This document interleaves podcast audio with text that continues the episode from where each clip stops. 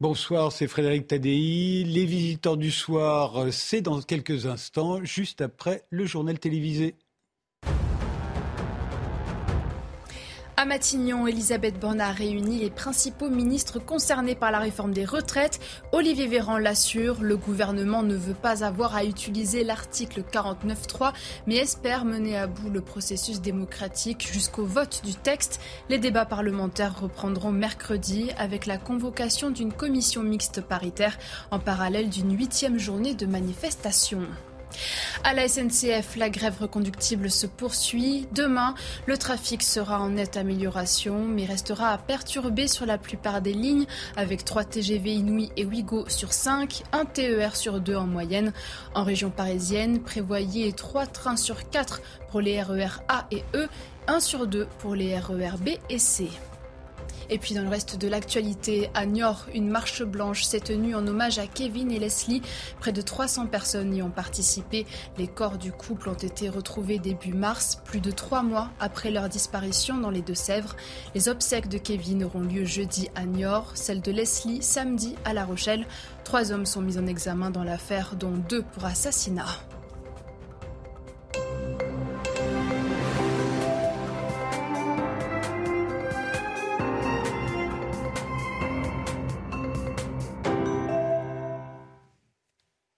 Bonsoir, bienvenue, je suis ravi de vous retrouver. Les visiteurs du soir ce dimanche s'appellent François Espéré, ancien commandant de gendarmerie, euh, devenu prêtre orthodoxe qui publie euh, Descente vers la résurrection.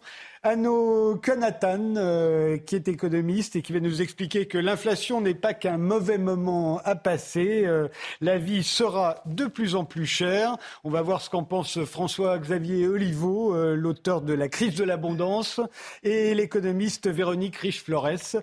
nous rejoindrons ensuite à, à 23h Serge Ekberg, le père de l'indicateur Nutiscore, et Yves Lers, l'auteur de La fabrique de l'obésité. En effet, la Fédération mondiale de l'obésité euh, a annoncé que la moitié de la population de notre planète sera en surpoids ou obèses d'ici une douzaine d'années. Ils vont nous expliquer quelles en pourraient être les conséquences.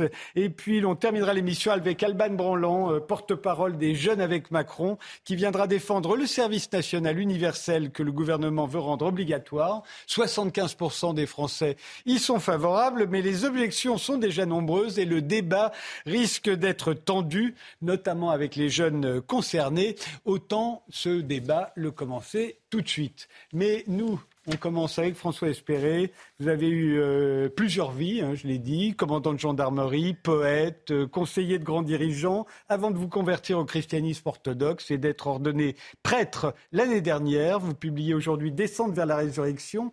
Euh, une question tout de même, vous êtes marié depuis 20 ans, vous avez six enfants. C'est quoi un prêtre marié? Un prêtre marié, je découvre ce que c'est euh, depuis un an et mon ordination. Donc, dans l'Église orthodoxe, il y a un clergé célibataire monastique et un clergé marié, sans doute en lien avec une vision en Orient un peu différente euh, des, questions liées à la chasteté des prêtres et aussi en lien avec l'immensité du territoire à couvrir, où notamment euh, en Russie, mais dans tout l'Est, il y a eu besoin de, de pourvoir ces paroisses en prêtres qui ne sont pas forcément des héros euh, euh, monastiques, mais qui sont des bons pères de famille et qui sont capables de faire vivre euh, la vie de l'Église au niveau local. Donc moi, je, m'emploie à être ce prêtre, figure de prêtre au service, se signalant pas par sa différence avec les paroissiens, mais plutôt par sa ressemblance avec eux. Donc ces deux apostolats de manière complémentaire du sacerdoce en Orient. Euh, autre question euh, plus indiscrète encore, euh, qu'est-ce que ça fait à votre femme d'être maintenant mariée avec un prêtre et à vos enfants d'avoir un père prêtre? Alors, elle, a été très, très enthousiaste au plan théorique de ce parcours, mais elle m'a avoué avoir, eu un vertige quand elle m'a vu me relever de l'ordination en se, en se disant que quelque chose d'autre était rentré dans le couple. Et les enfants sont contents parce que ce devenir sacerdotal il était de plus en plus prégnant, donc euh, ils sont contents comme quand quelque chose qui devait arriver arrive. Donc euh, c'est plutôt pour l'instant vécu comme une grâce, c'est pas encore l'heure des difficultés. Très bien. Alors, descendre vers la résurrection, ce sont vos, ce sont vos homélies du carême. C'est quoi le carême? C'est en ce moment, mais la plupart des gens euh, ont, ont oublié de quoi il s'agit. Alors, le, le carême, c'est 40 jours. 40 jours, c'est une, une durée particulière. C'est une durée qui, qui suit une rupture. Le déluge, euh, l'eau tombe pendant 40 jours et 40 nuits. Le peuple d'Israël reste 40 ans dans le désert. Et le Christ, au début de sa vie publique, passe 40 jours à jeûner et c'est en même temps le temps d'une gestation, gestation vers la terre promise pour le peuple élu et pour les chrétiens, attente dans la 16 de la résurrection. Donc le, carême, c'est une nuit qui précède un jour. Et c'est en cela que c'est une descente. Qu'est-ce que vous entendez par une nuit qui précède un jour? C'est-à-dire que le, je, l'entends dans le sens le plus initial et primordial possible. Nous-mêmes, nous passons neuf mois dans le ventre de notre mère et il fait nuit, puis nous descendons et nous arrivons sur un jour. Donc il y a cette, euh, il y a, il y a cette idée. Alors dans le christianisme comme dans le judaïsme, le jour commence toujours la veille et donc le jour commence toujours par une nuit. Dans la Genèse, on dit il y eut une, il y eut un nuit, il y eut une nuit, il y eut un jour, première journée. Donc euh, c'est cette, précédence, cette préséance indispensable à ce qui doit venir. Et les chrétiens le vivent euh, idéalement dans la 16, dans le jeûne et dans une, dans une privation volontaire destinée à casser euh, cette seconde nature qui est devenue dans nos sociétés, mais on en reparlera peut-être, la satiété. alors justement, le jeûne, c'est l'un des, des, piliers du carême. Du carême, c'est devenu à la mode. Il y a même des cliniques spécialisées maintenant. Alors le, jeûne est devenu, comme pas mal de choses euh, dans le christianisme, euh, le, jeûne est devenu à la mode en dehors de l'Église quand il a cessé aussi d'être pratiqué dans l'Église. C'est-à-dire que aujourd'hui, on voit euh, dans les milieux chrétiens, pourtant très pratiquants, les, gens ont l'impression de se couper un bras en, se privant de chocolat pendant 40 jours, alors qu'à la base, le carême, c'était à minima la privation de toute chair animale et peut-être aussi de sous-produits animaux, plus un jeûne complet le vendredi. Euh, mais ce jeune, il s'est échappé de l'Église. C'est un peu ce que dit Chesterton. Les, nouvelles, euh, toutes les nouvelles idées en vogue sont les vertus chrétiennes devenues folles. et donc, euh, et donc aujourd'hui, les gens font pour des motifs profanes ce que les religieux ne font plus pour des motifs religieux, c'est-à-dire purification, sortie de cette, de cette seconde nature de satiété, de compulsion, et euh, pour se retrouver eux-mêmes. Donc euh, ce qu'on ne fait plus pour retrouver Dieu, on le fait pour se retrouver soi-même. Moi, en tant que religieux, je m'en plains pas forcément parce que je pense que le, jeûne et la 16 sont bons pour l'être humain, euh, quel que soit leur motif. il y a quelque chose d'héroïque dans la 16. c'est une discipline, mais c'est aussi un mal qu'on se fait à soi-même.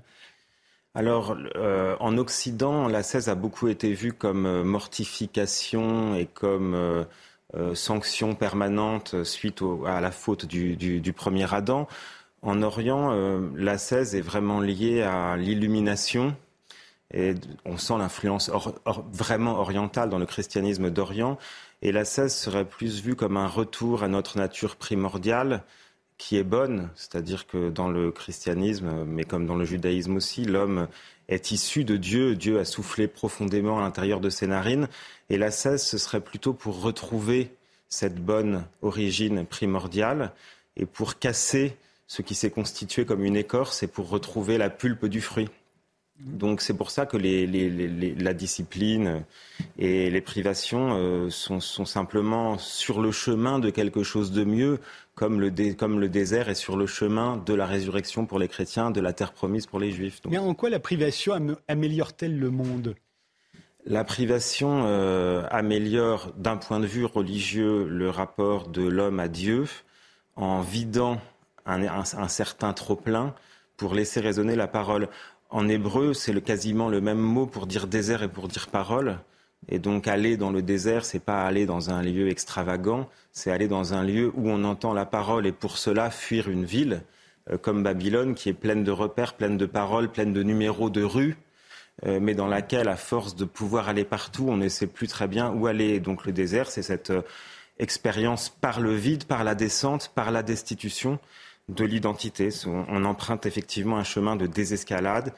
Les écologistes pourraient dire décroissance au plan personnel, c'est vrai. C'est ça le but, c'est de se retrouver par en dessous, dans une société qui nous promet qu'on va se retrouver par au-dessus, mais jusqu'à présent, personne ne s'est retrouvé par au-dessus.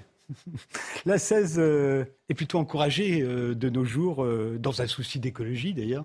Est-ce que vous voyez poindre une culture du renoncement qui était peu répandue jusque-là chez les profanes oui, mais je, suis un peu inquiet de voir ça parce que j'ai l'impression qu'on a des millénaristes sans millénium, des, des apocalyptiques sans Jérusalem céleste et un peuple hébreu bloqué dans le désert sans terre promise. C'est-à-dire que il y a aujourd'hui toute cette logique euh, ascétique et cherchant à retrouver euh, la véritable nature, mais on a l'impression que l'espérance est absente et que le pire est le plus sûr.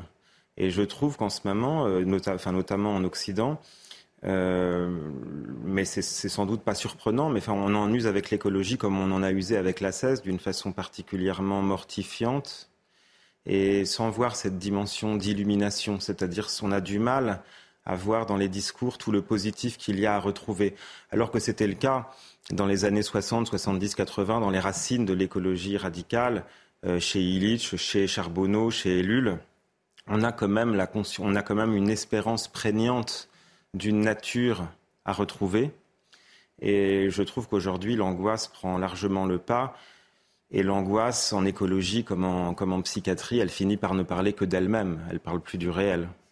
Votre livre s'intitule Descente vers la résurrection. Pourquoi, pourquoi la descente euh, Généralement, le, le salut, euh, ça s'opère par un mouvement ascendant, non euh, Parce que j'ai remarqué, parce que j'ai remarqué qu'effectivement, l'élévation était une grande préoccupation de tous les gens qui se disent spirituels. Et néanmoins, à aucun moment de tout, de tout le Nouveau Testament, il y a marqué qu'on doit s'élever. Il y a même marqué explicitement qu'on doit s'abaisser et qu'on est élevé. Autrement dit, dans le christianisme, si on s'en tient à ce que dit Jésus-Christ, euh, l'abaissement doit être euh, volontaire et acharné, et l'élévation doit être euh, passive. C'est nous qui nous abaissons et c'est Dieu qui nous élève. Donc toute volonté d'élévation est suspecte. C'est la tour de Babel. L'élévation, c'est la tour de Babel. Et donc c'est à l'inverse qu'on doit chercher la vérité. On doit descendre le plus bas possible, se destituer le plus possible pour arriver à un point où Dieu vient nous chercher. Le, point de collecte pour que Dieu vienne nous chercher et nous extraire de là n'est pas un point en altitude, c'est un point en descente et en désescalade. La, résurrection, euh, c'est le retour du Christ euh, mort sur la croix à la vie. Euh, c'est quelque chose qui me semble capital. et en même temps qui me paraît un peu négligé aujourd'hui. Est-ce qu'on peut être chrétien sans croire que le Christ a ressuscité? J'ai l'impression que beaucoup de chrétiens n'y attache pas une importance considérable. Et, il me semble que c'est pourtant que c'est la base de tout. Non, on ne peut pas être chrétien sans croire que le Christ est ressuscité. Euh, on peut être chrétien euh, presque sans morale. On peut être chrétien avec très peu de repères sociaux, très peu de bienséance. On peut être chrétien avec sauvagerie, avec très peu de civilisation.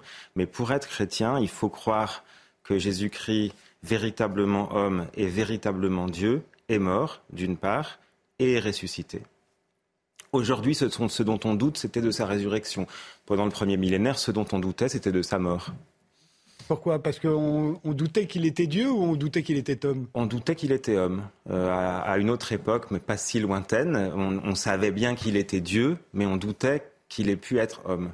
Aujourd'hui, on est à peu près certain qu'il a été homme, mais on doute qu'il ait pu être Dieu.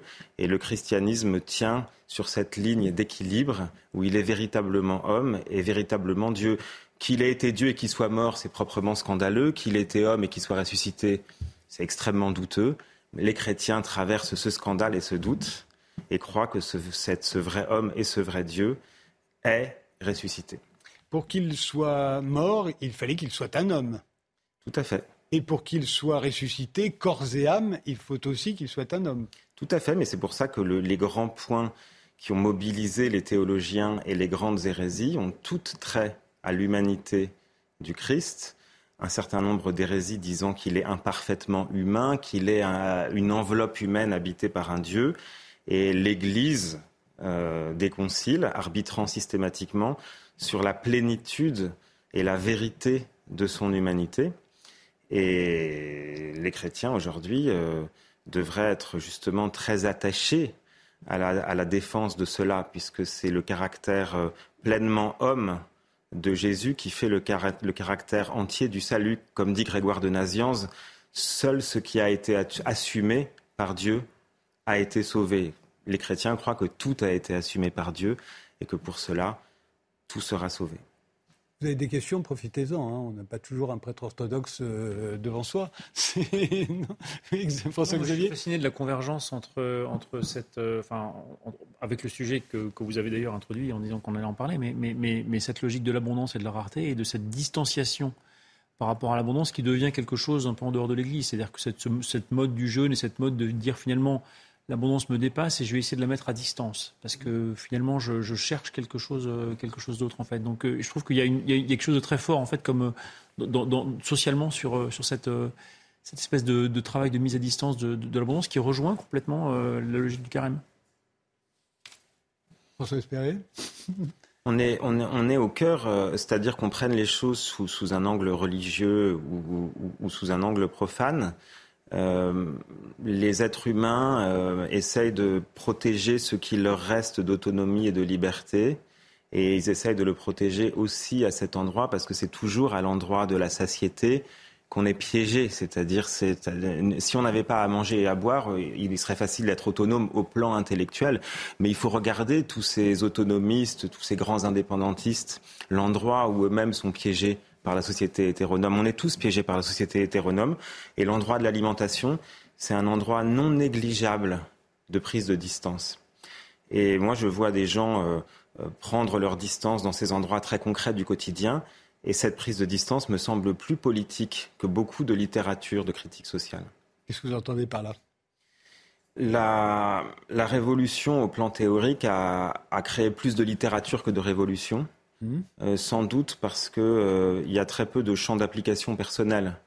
C'est-à-dire, euh, c'est ce, que, Orwell disait en disant que Marx et Dickens ont raison. Dickens a raison de dire que c'est important d'être honnête et Marx a raison de dire que ça suffit pas. Cet endroit de la prise de distance et cet endroit de la l'ascèse, c'est un endroit d'intersection entre ce qui est vrai pour l'ensemble de l'humanité et ce qui est vrai pour moi. Et c'est quelque chose où je peux pratiquer ce que je crois et me dire que c'est bon pour l'ensemble de l'humanité. Donc je crois que c'est une vraie ligne d'espérance.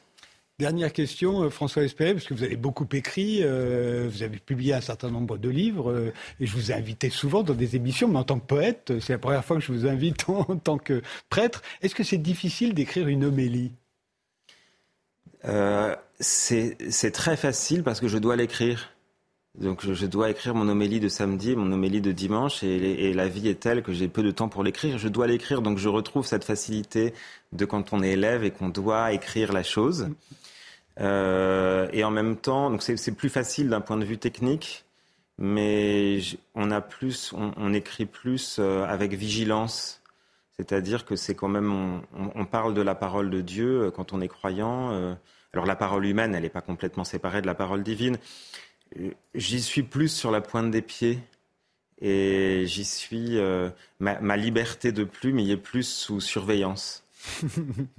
Ça s'intitule donc Descente vers la résurrection. Ça va être le rappel des titres. Euh, Isabelle Piboulot. Euh, non, c'est la pub, pardon. Heureusement que j'ai une oreillette. On se retrouve juste après. Et là, on va parler de l'inflation et de la vie chère. Les visiteurs du soir, c'est jusqu'à minuit. Et si j'ai invité ce soir euh, Anoku Anatan, euh, qui est économiste, c'est que ce qu'il annonce euh, devrait vous intéresser. En effet, dans votre nouveau livre, Les nouveaux pauvres, vous nous expliquez qu'en fait, les nouveaux pauvres, c'est nous, hein, car l'inflation ne va pas retomber, comme on pourrait le croire.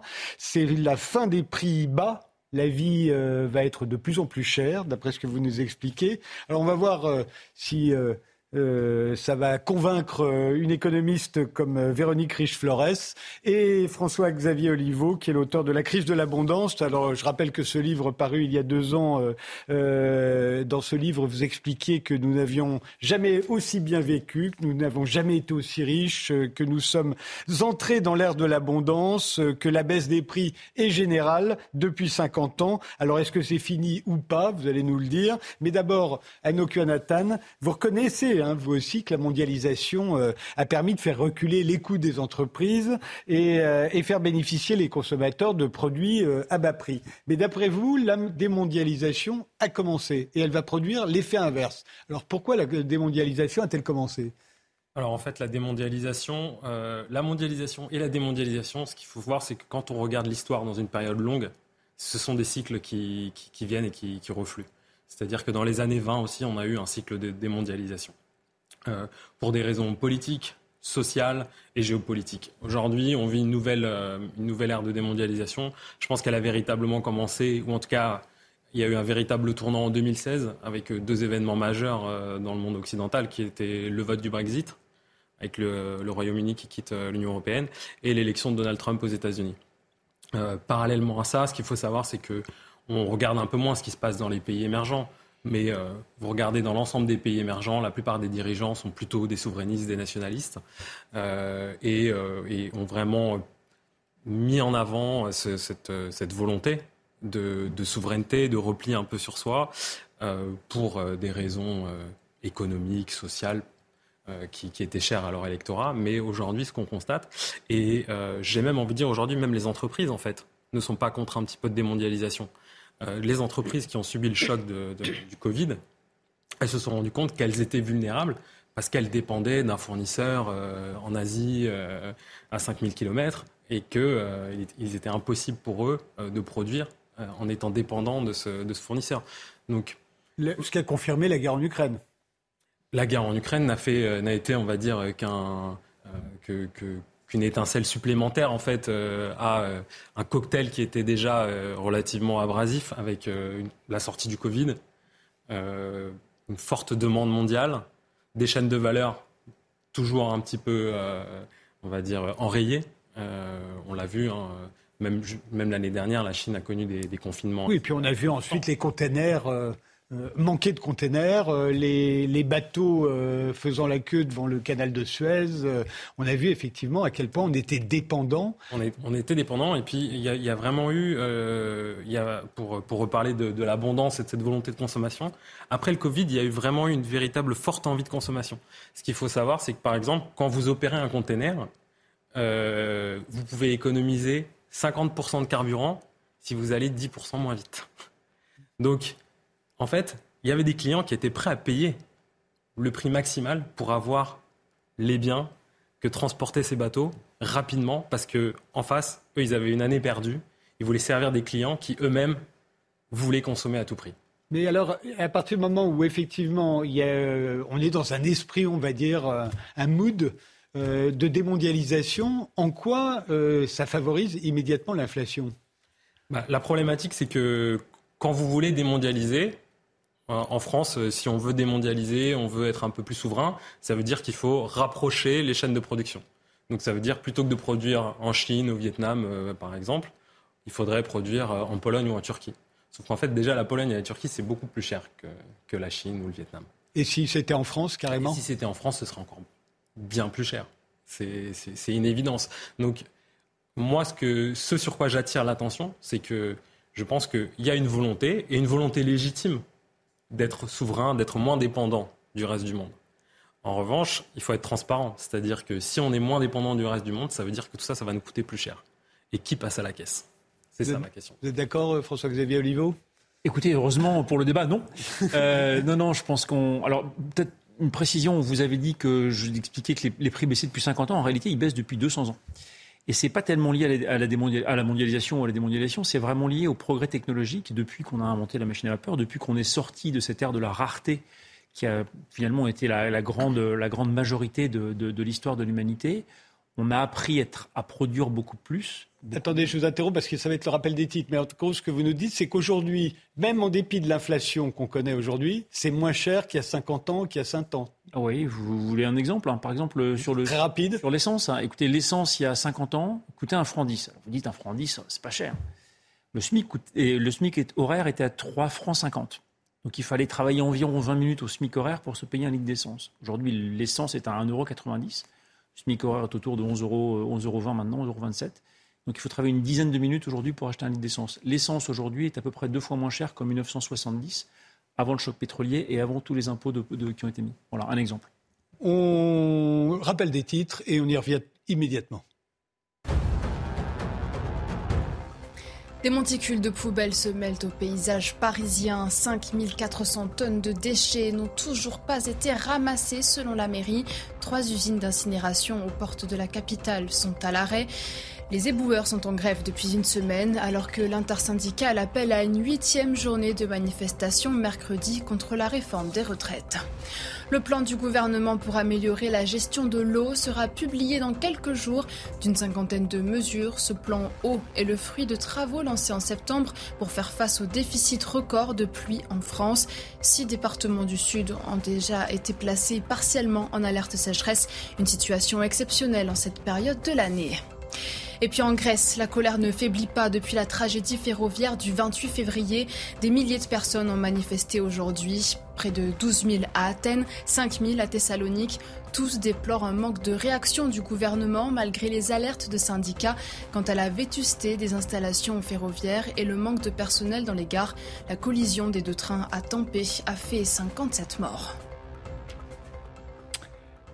L'économiste Arnaud Anno euh, euh, dans Les Nouveaux Pauvres, nous alerte euh, la vie va être de plus en plus chère. Il va nous expliquer pourquoi. Une des premières raisons, ce serait la démondialisation.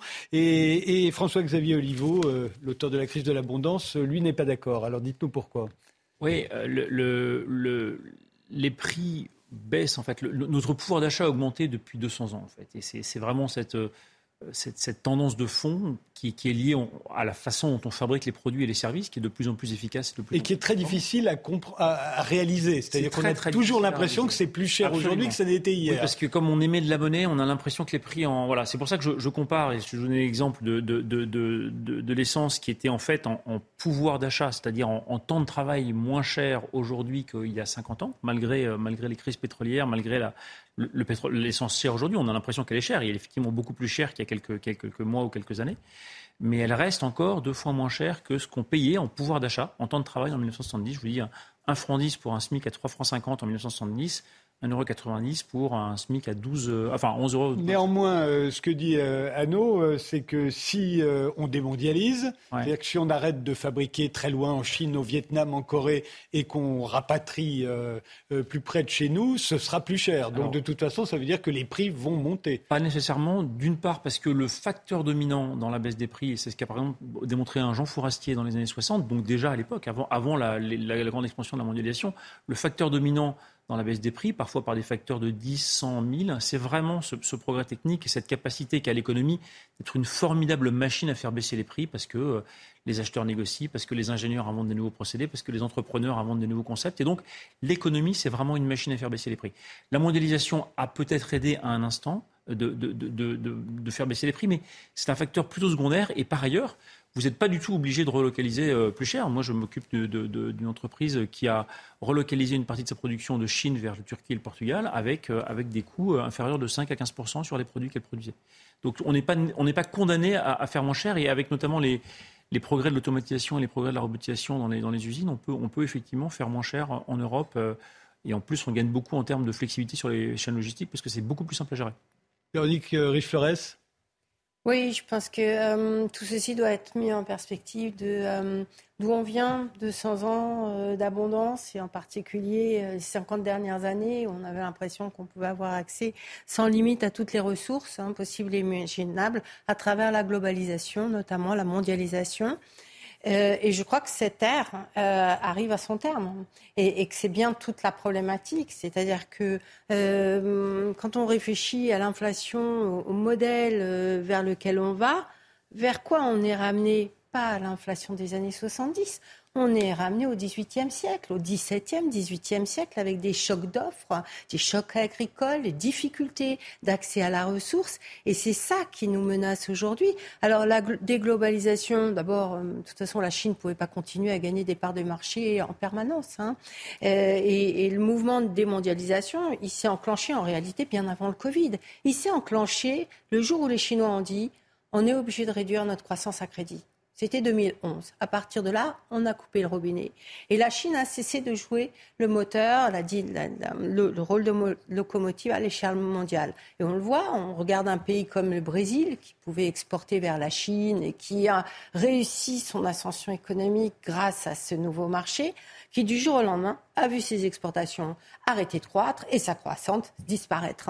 Donc il y a à la fois euh, ce problème de globalisation, mais on ne pouvait pas continuer comme ça, et, la vraie euh, question des ressources, de l'accès à la ressource. Aujourd'hui, on est en plein débat sur l'énergie, etc., mais c'est une toute petite question. Euh, la problématique de l'eau, j'ai vu sur votre écran plan sur la gestion de l'eau, bien évidemment, c'est une menace considérable, les problématiques climatiques. Sur l'agriculture, la première ressource alimentaire mondiale, on va parler d'ailleurs, je crois, d'obésité. Euh, tous ces sujets sont liés. Et incontestablement, je pense qu'on va vers une raréfaction de la ressource de plus en plus importante.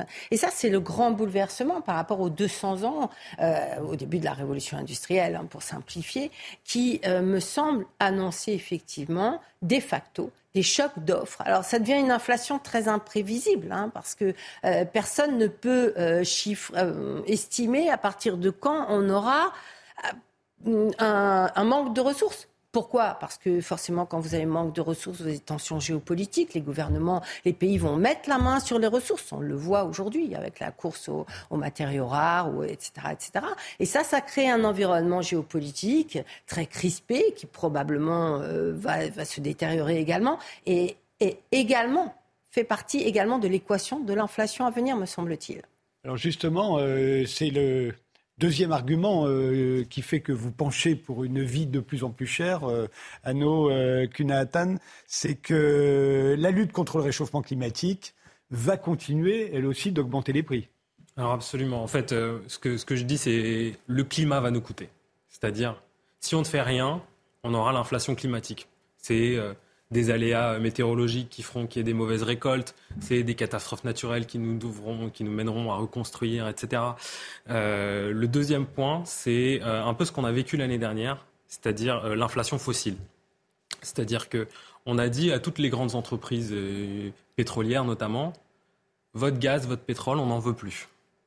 On leur a dit ça. Donc, une grande partie de ces entreprises ont arrêté d'investir. Elles ont arrêté d'explorer, de, chercher des nouveaux gisements, d'aller chercher de plus en plus loin. Euh, parce qu'on leur a dit, bah, on n'en veut pas de votre carburant. La réalité, c'est que le monde, il n'a pas réussi à s'affranchir de cette drogue que sont les énergies fossiles. On en consomme de plus en plus aujourd'hui encore, malgré tous les discours climatiques. Et, malgré euh, l'essor des énergies renouvelables, euh, de toute façon, ça s'accumule. Voilà, je ne je, je, je, vais, pas, je vais pas faire un discours de, de, de Jean-Marc Jancovici, il le fait mieux que moi. Mais on n'a fait que d'empiler les nouvelles énergies. Euh, les nouvelles énergies, on les a, on les consomme, mais on continue de, de, consommer du pétrole, du charbon, du gaz. Et ces ressources, par définition, elles sont finies. Et en plus, on a dit aux gens qui les exploitaient, arrêtez, on n'en veut plus. Donc, vous avez des gens qui sont assis sur des réserves qui sont finies, dont on a de plus en plus besoin et sur, le, et sur on ne va pas assez vite dans la transition. Donc ça, c'est vraiment ce qu'on a vécu l'année dernière et ce qu'on continue un peu de vivre cette année. Et enfin, le dernier point, c'est si on se dit, OK, on a compris, il faut faire quelque chose, il faut aller très vite dans la transition énergétique. Bah, aller très vite dans la transition énergétique, ça veut dire l'inflation verte. C'est euh, les, métaux qu'on utilise dans euh, les panneaux solaires. C'est euh, l'ensemble des ressources en fait qui vont nous servir à produire notre euh, transition énergétique qui vont coûter plus cher. C'est potentiellement développer ces filières-là aux dépens d'autres filières. Donc ça veut dire de l'inflation sur d'autres biens industriels, manufacturés, puisque on va mobiliser des ressources pour la transition, etc., etc. Des je préfère quand même l'inflation verte parce que je suis attaché à la transition énergétique et à la question du climat mais le climat, on va le payer et on n'y échappera pas. Donc, euh, donc François-Xavier Olivo, vous êtes d'accord que le, la météo, pour faire simple, a une influence sur les prix euh, et par la même occasion, euh, le monde entier va se ruer vers les mêmes technologies euh pour lutter contre le réchauffement climatique. C'est-à-dire qu'en gros, on va tous aller vers la voiture électrique. D'ailleurs, euh, on va être obligé. Euh, et, forcément, ça va être plus cher. alors, là où je suis évidemment euh, complètement d'accord avec Anno, c'est l'urgence absolue de, traiter le plus vite possible la question du réchauffement climatique. Est-ce que ça va avoir un, impact inflationniste? Pas nécessairement. En tout cas, c'est pas forcément comme ça que ça va fonctionner. D'abord, je voudrais quand même rappeler, et, je vous invite à, lire le, livre 3 du rapport du GIEC qui est sorti en, avril dernier, euh, l'incroyable baisse des prix des technologies décarbonées. Et il parle notamment, c'est l'un des points majeurs qui souligne dans, ce rapport-là, c'est que le fait que les batteries notamment les panneaux photovoltaïques, leur prix a été divisé par 6, 8, 10 en, 10 ans. Donc on est sur des technologies qui sont ultra déflationnistes. Depuis 2019, la façon la moins chère de produire de l'énergie, c'est le, solaire, la moins chère. Après, il y a un problème d'intermittence et donc il faut le stocker. Donc pour avoir le, coût du système complet, il faut rajouter le stockage qui est encore assez cher, mais qui là également est en train de baisser très considérablement en termes de prix. Et aujourd'hui, vous pouvez avoir des, combinaisons solaire, éolien et bientôt avec stockage qui vont être très performantes en termes de, en termes de coûts à horizon 5-10 ans. Donc on est en fait vers une technologie qui est elle-même très déflationniste. Moi, je ne pense pas que le, marché fonctionne comme, comme ce qui est décrit souvent. Souvent, on dit, bah oui, mais il faudra bien sauver le climat et donc, donc, donc, on va devoir payer plus cher. La réalité concrète euh, des consommateurs telle qu'elle est, vécue aujourd'hui, c'est qu'ils sont prêts à prendre la technologie décarbonée quand elle est moins chère. J'ai travaillé pendant quelques années dans l'éclairage LED et au début on disait bah, regardez achetez le LED parce que c'est vachement mieux pour le climat et, d'ailleurs euh, si vous calculez bien ça vous coûte plus cher maintenant mais demain ça vous coûtera moins. Ça marchait pas du tout. Le jour où la LED est devenue moins chère, c'est passé de 0% de part de marché dans l'éclairage à 80% en quelques années. Et donc en fait la bascule elle se fait justement au moment où la technologie décarbonée est moins chère. Et donc l'enjeu c'est qu'il faut absolument accélérer l'innovation euh, environnementale, l'innovation sur les technologies décarbonées et il y en a beaucoup beaucoup sur les émissions, sur du travail sur du méthane, sur, de, sur, sur effectivement enfin, la mobilité, sur l'énergie, de façon à ce que ça bascule le plus vite possible. Éventuellement, on peut aider avec des logiques de fiscalité environnementale ou, d'assistance, mais on, est en train d'arriver à un moment où les technologies propres vont passer ou sont en train de passer, pour la plupart d'entre elles, en dessous du point, du point, des, du point des technologies carbonées. Et c'est à ce moment-là qu'on va se faire la bascule. C'est vraiment ce point-là qu'il faut, qu'il faut arriver à atteindre le plus vite possible. Il est optimiste? Non, j'aimerais juste revenir sur un point que, que, que François-Xavier mais a, a, beaucoup euh, souligné. Il parle de l'innovation. Et en fait, moi, quand je parle de l'inflation, vous l'avez mentionné, je parle aussi de la vie chère. Hmm. C'est-à-dire, la problématique, c'est pas que l'inflation. L'inflation, c'est une mesure statistique qui regarde l'évolution des prix d'une période à l'autre. La problématique, c'est quand les gens subissent des, une perte de pouvoir d'achat. C'est quand la vie reste chère. C'est quand la vie reste chère. C'est-à-dire qu'aujourd'hui, si, l'année prochaine, le, litre de samplon reste à 2 euros, l'inflation, c'est zéro sur le, sur le carburant. En revanche, pour nos concitoyens, c'est la vie chère. Et globalement, ce qu'on a constaté en 2022, c'est que les prix ont augmenté d'environ 6%, les salaires ont augmenté en moyenne de 4%. Donc voilà, là, ça fait deux points de manque à gagner. L'OFCE a fait une étude assez complète. Ils estiment que fin 2023, le niveau de vie des Français sera équivalent à 2019. Entre-temps, on a dépensé des milliards d'euros d'argent public pour maintenir l'emploi, pour faire des transferts, pour avoir des ristournes à la pompe, et j'en passe. Donc, en fait, il y a cette problématique de l'inflation et il y a cette problématique de la vie chère. Et ce, le, ce, qui, fait l'articulation, c'est le partage de la valeur ajoutée. Et moi, je, je veux bien plus d'innovation. Mais plus d'innovation, ça veut dire des entreprises avec une, une structure où le capital prend encore plus de place. Et moi, je suis persuadé que ce capital qui prend plus de place ne va pas redistribuer plus de salaire aux travailleurs. Donc c'est bien, peut-être que votre LED sera un peu moins chère, mais qui me dit que les gens auront les moyens de l'acheter? Mm. Votre panneau solaire, il sera moins cher, mais qui pourra se le payer? Votre voiture électrique, elle sera peut-être un peu moins chère, mais qui l'achète? C'est ça, euh, c'est ça ma problématique. Et c'est pour ça que je parle de nouveaux pauvres. C'est que je pense qu'il y a toute une catégorie de la population une partie de la classe moyenne et aussi une partie de ce, que, de ce qu'on pourrait qualifier de la petite bourgeoisie, qui pendant 40 ans a été plutôt épargnée, mais qui demain va devoir dépenser plus en alimentation, en énergie, en logement. Donc pour des choses essentielles. Pour des choses essentielles et qui va vraiment vivre, ou en tout cas avoir le sentiment d'un déclassement et d'une paupérisation. Véronique euh, euh, oui, non, je suis incontestablement 100% euh, d'accord. C'est bien un, vrai sujet de société. C'est-à-dire qu'il euh, y a pas mal d'études qui ont montré également qu'il y a y compris des dépenses incompressibles de plus en plus nombreuses. Et dans, alors effectivement, au, niveau microéconomique ou produit par produit, on peut constater des baisses de prix qu'on constate tous. Hein.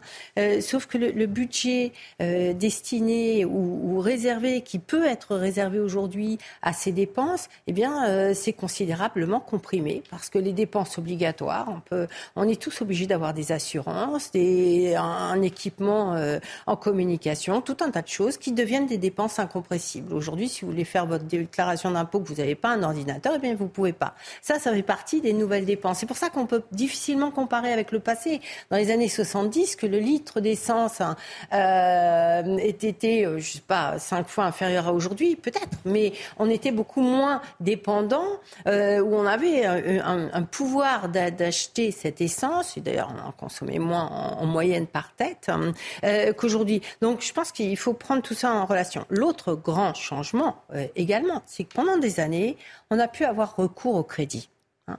Et que l'accès au crédit facile a permis de se substituer au manque de pouvoir d'achat. Hein. C'était les années 2000, euh, 90 et 2000. Aujourd'hui, au niveau mondial, le taux d'endettement, il est 300 000 milliards de dollars, c'est-à-dire trois fois le niveau du produit intérieur brut. En France, on n'est pas parmi les plus endettés, mais on commence à l'être.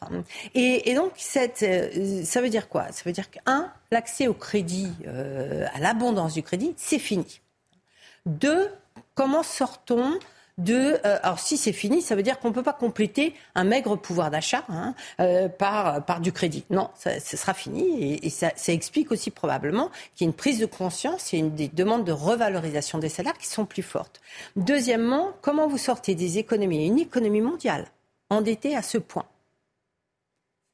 Dans l'histoire de l'humanité, ça a toujours été de l'inflation et des guerres. Ou et, et le plus souvent les deux à la fois. Et il y a une réalité. Donc cette situation d'endettement, de surendettement mondial a conduit notamment les banques centrales à mener les politiques qu'elles ont menées d'injection de liquidités qui pendant dix ans n'ont pas réussi à, à recréer de l'inflation jusqu'au jour où effectivement, parce qu'il y a eu Covid, etc., il y a eu des politiques publiques qui ont distribué un peu plus largement ces liquidités. Et là, flamber des prix.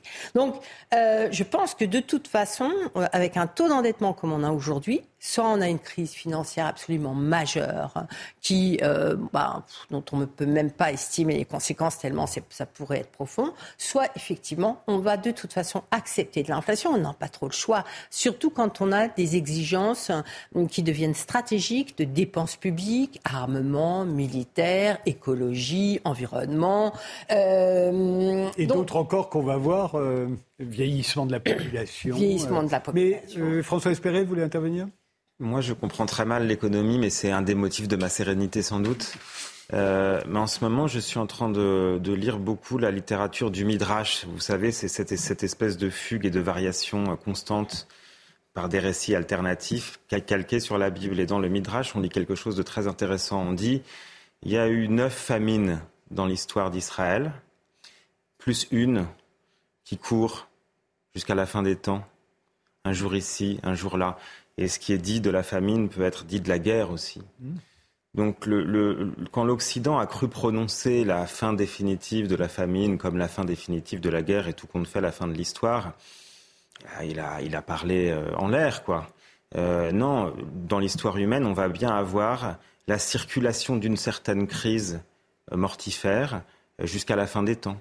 La dernière étant l'Apocalypse et étant assez substantielle et, et là, l'Union européenne pourra vraiment rien y faire. Non, mais ce que, je veux dire, c'est que moi, d'un point de vue un peu spirituel, je pars du principe qu'une certaine crise, qu'une certaine fêlure, qu'un certain effondrement plane. Et quand on regarde à l'échelle du monde, s'il n'est pas ici, c'est qu'il est ailleurs. Et quand il ne sera pas ailleurs, il sera ici. Et alors, il nous faudra des responsables politiques qui sont capables de faire face à la situation dégradée et pas de nous faire croire qu'il n'y aura pas de situation dégradée. Anno euh, euh, pour continuer, autre facteur d'inflation pour vous, le vieillissement de la population. Euh, le baby-boom a fait baisser les prix et, le papy-boom, comme on l'appelle maintenant, risque de les faire monter. Absolument. Pour produire, on a besoin de deux choses. On a besoin de capital, c'est des machines, tout ce que vous voulez, et on a besoin d'hommes. Si on a de moins en moins qui sont capables de travailler, ça pose, euh, ça pose un problème parce que ça veut dire qu'on sera capable de produire un peu moins. J'ai souvent dit que, en fait, dans, une des, une, des, une des thèses centrales de mon livre, c'est que 2022, c'est potentiellement une répétition générale de ce qu'on pourrait voir euh, pendant, les, pendant les années à venir. Pourquoi? Parce qu'effectivement, on a eu ces problèmes d'offres et de demande liés à des problèmes de, disponibilité, de circulation, etc. Et euh, on a eu la Chine qui été plus ou moins fermée et euh, qui a euh, grosso modo eu une production industrielle à peu près 10% inférieure à ce qu'elle peut faire. Et, et, dont la démographie pour la, enfin, la... Et la Chine, ça fait à peu près 5 ans que déjà sa population active diminue, mais euh, dans, à partir de la prochaine décennie, sa population tout court va commencer à décliner. Parce qu'elle vieillit. Hein. Parce qu'elle vieillit et qu'il n'y a pas de renouvellement démographique. Et la problématique, c'est qu'aujourd'hui, aucun pays dans le monde n'a les infrastructures, euh, la population, euh, les technologies pour se substituer à la Chine afin de produire tous les biens que, que nous consommons. Et donc, problème d'offre. encore une fois, c'est théoriquement intéressant, mais ce n'est pas ce qu'on constate dans la réalité. Je vais vous prendre l'exemple du Japon. Le Japon, c'est un pays qui a vieilli considérablement et qui, a déjà, qui est déjà confronté dès aujourd'hui au vieillissement de la population, mais qui, mais qui, a, mais qui a déjà un problème de déflation. Enfin, c'est un, un, pays dans lequel depuis C'est même un problème récurrent. C'est même un problème récurrent. Donc, donc, donc dire, ça, n'est pas ce qu'on constate dans la réalité. Et après, le, Japon, le Japon, c'est le, c'est en fait vous amenez de l'eau à mon moulin, parce que ah le Japon, a bénéficié de déflation parce qu'il a eu la proximité de la Chine, de la Corée et de la mondialisation. Donc en fait, le fait que sa main-d'œuvre décline n'a eu aucun problème sur ces, sur, sur ces entreprises, puisqu'elles gardaient ce qui était à forte valeur ajoutée, à forte valeur technologique, avec des intrants coréens, taïwanais et chinois à bas prix. Et très proche. et très proche. Et d'ailleurs, ça c'est pas que ma thèse, c'est également la thèse de, de Goudart et Rajan, c'est-à-dire que ce sont des, des, des, économistes qui sont spécialisés de la démographie et ils disent le choc démographique, il ne faut pas regarder un pays en particulier, il faut regarder le monde, dans le monde globalisé. Et ce choc démographique, il, a, il va apparaître avec la, la décroissance euh, démographique chinoise. Je voudrais juste rappeler le fait que depuis deux siècles, on travaille de moins en moins. C'est-à-dire que depuis deux siècles, effectivement, on a pu s'appuyer sur la machine pour travailler de moins en moins. Le temps de travail en vie éveillée, euh, il a été divisé par deux ou par trois depuis deux siècles. Aujourd'hui, on travaille 12% de notre, vie éveillée au travail. Euh, sur, sur, une vie complète, hein. le temps de travail, c'est 12%. En, France, en Europe, c'était de l'ordre de 24% il y a ne serait-ce que 50 ans.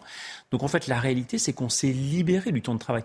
La croissance, c'est aussi la création du temps libre, c'est la création des congés payés, c'est la création de la retraite qui n'existait pas il y a 50 ou 70 ans. On en parle beaucoup actuellement. Mais donc en fait, encore une fois, cette logique de progrès technologique depuis 200 ans, elle nous a libéré du temps.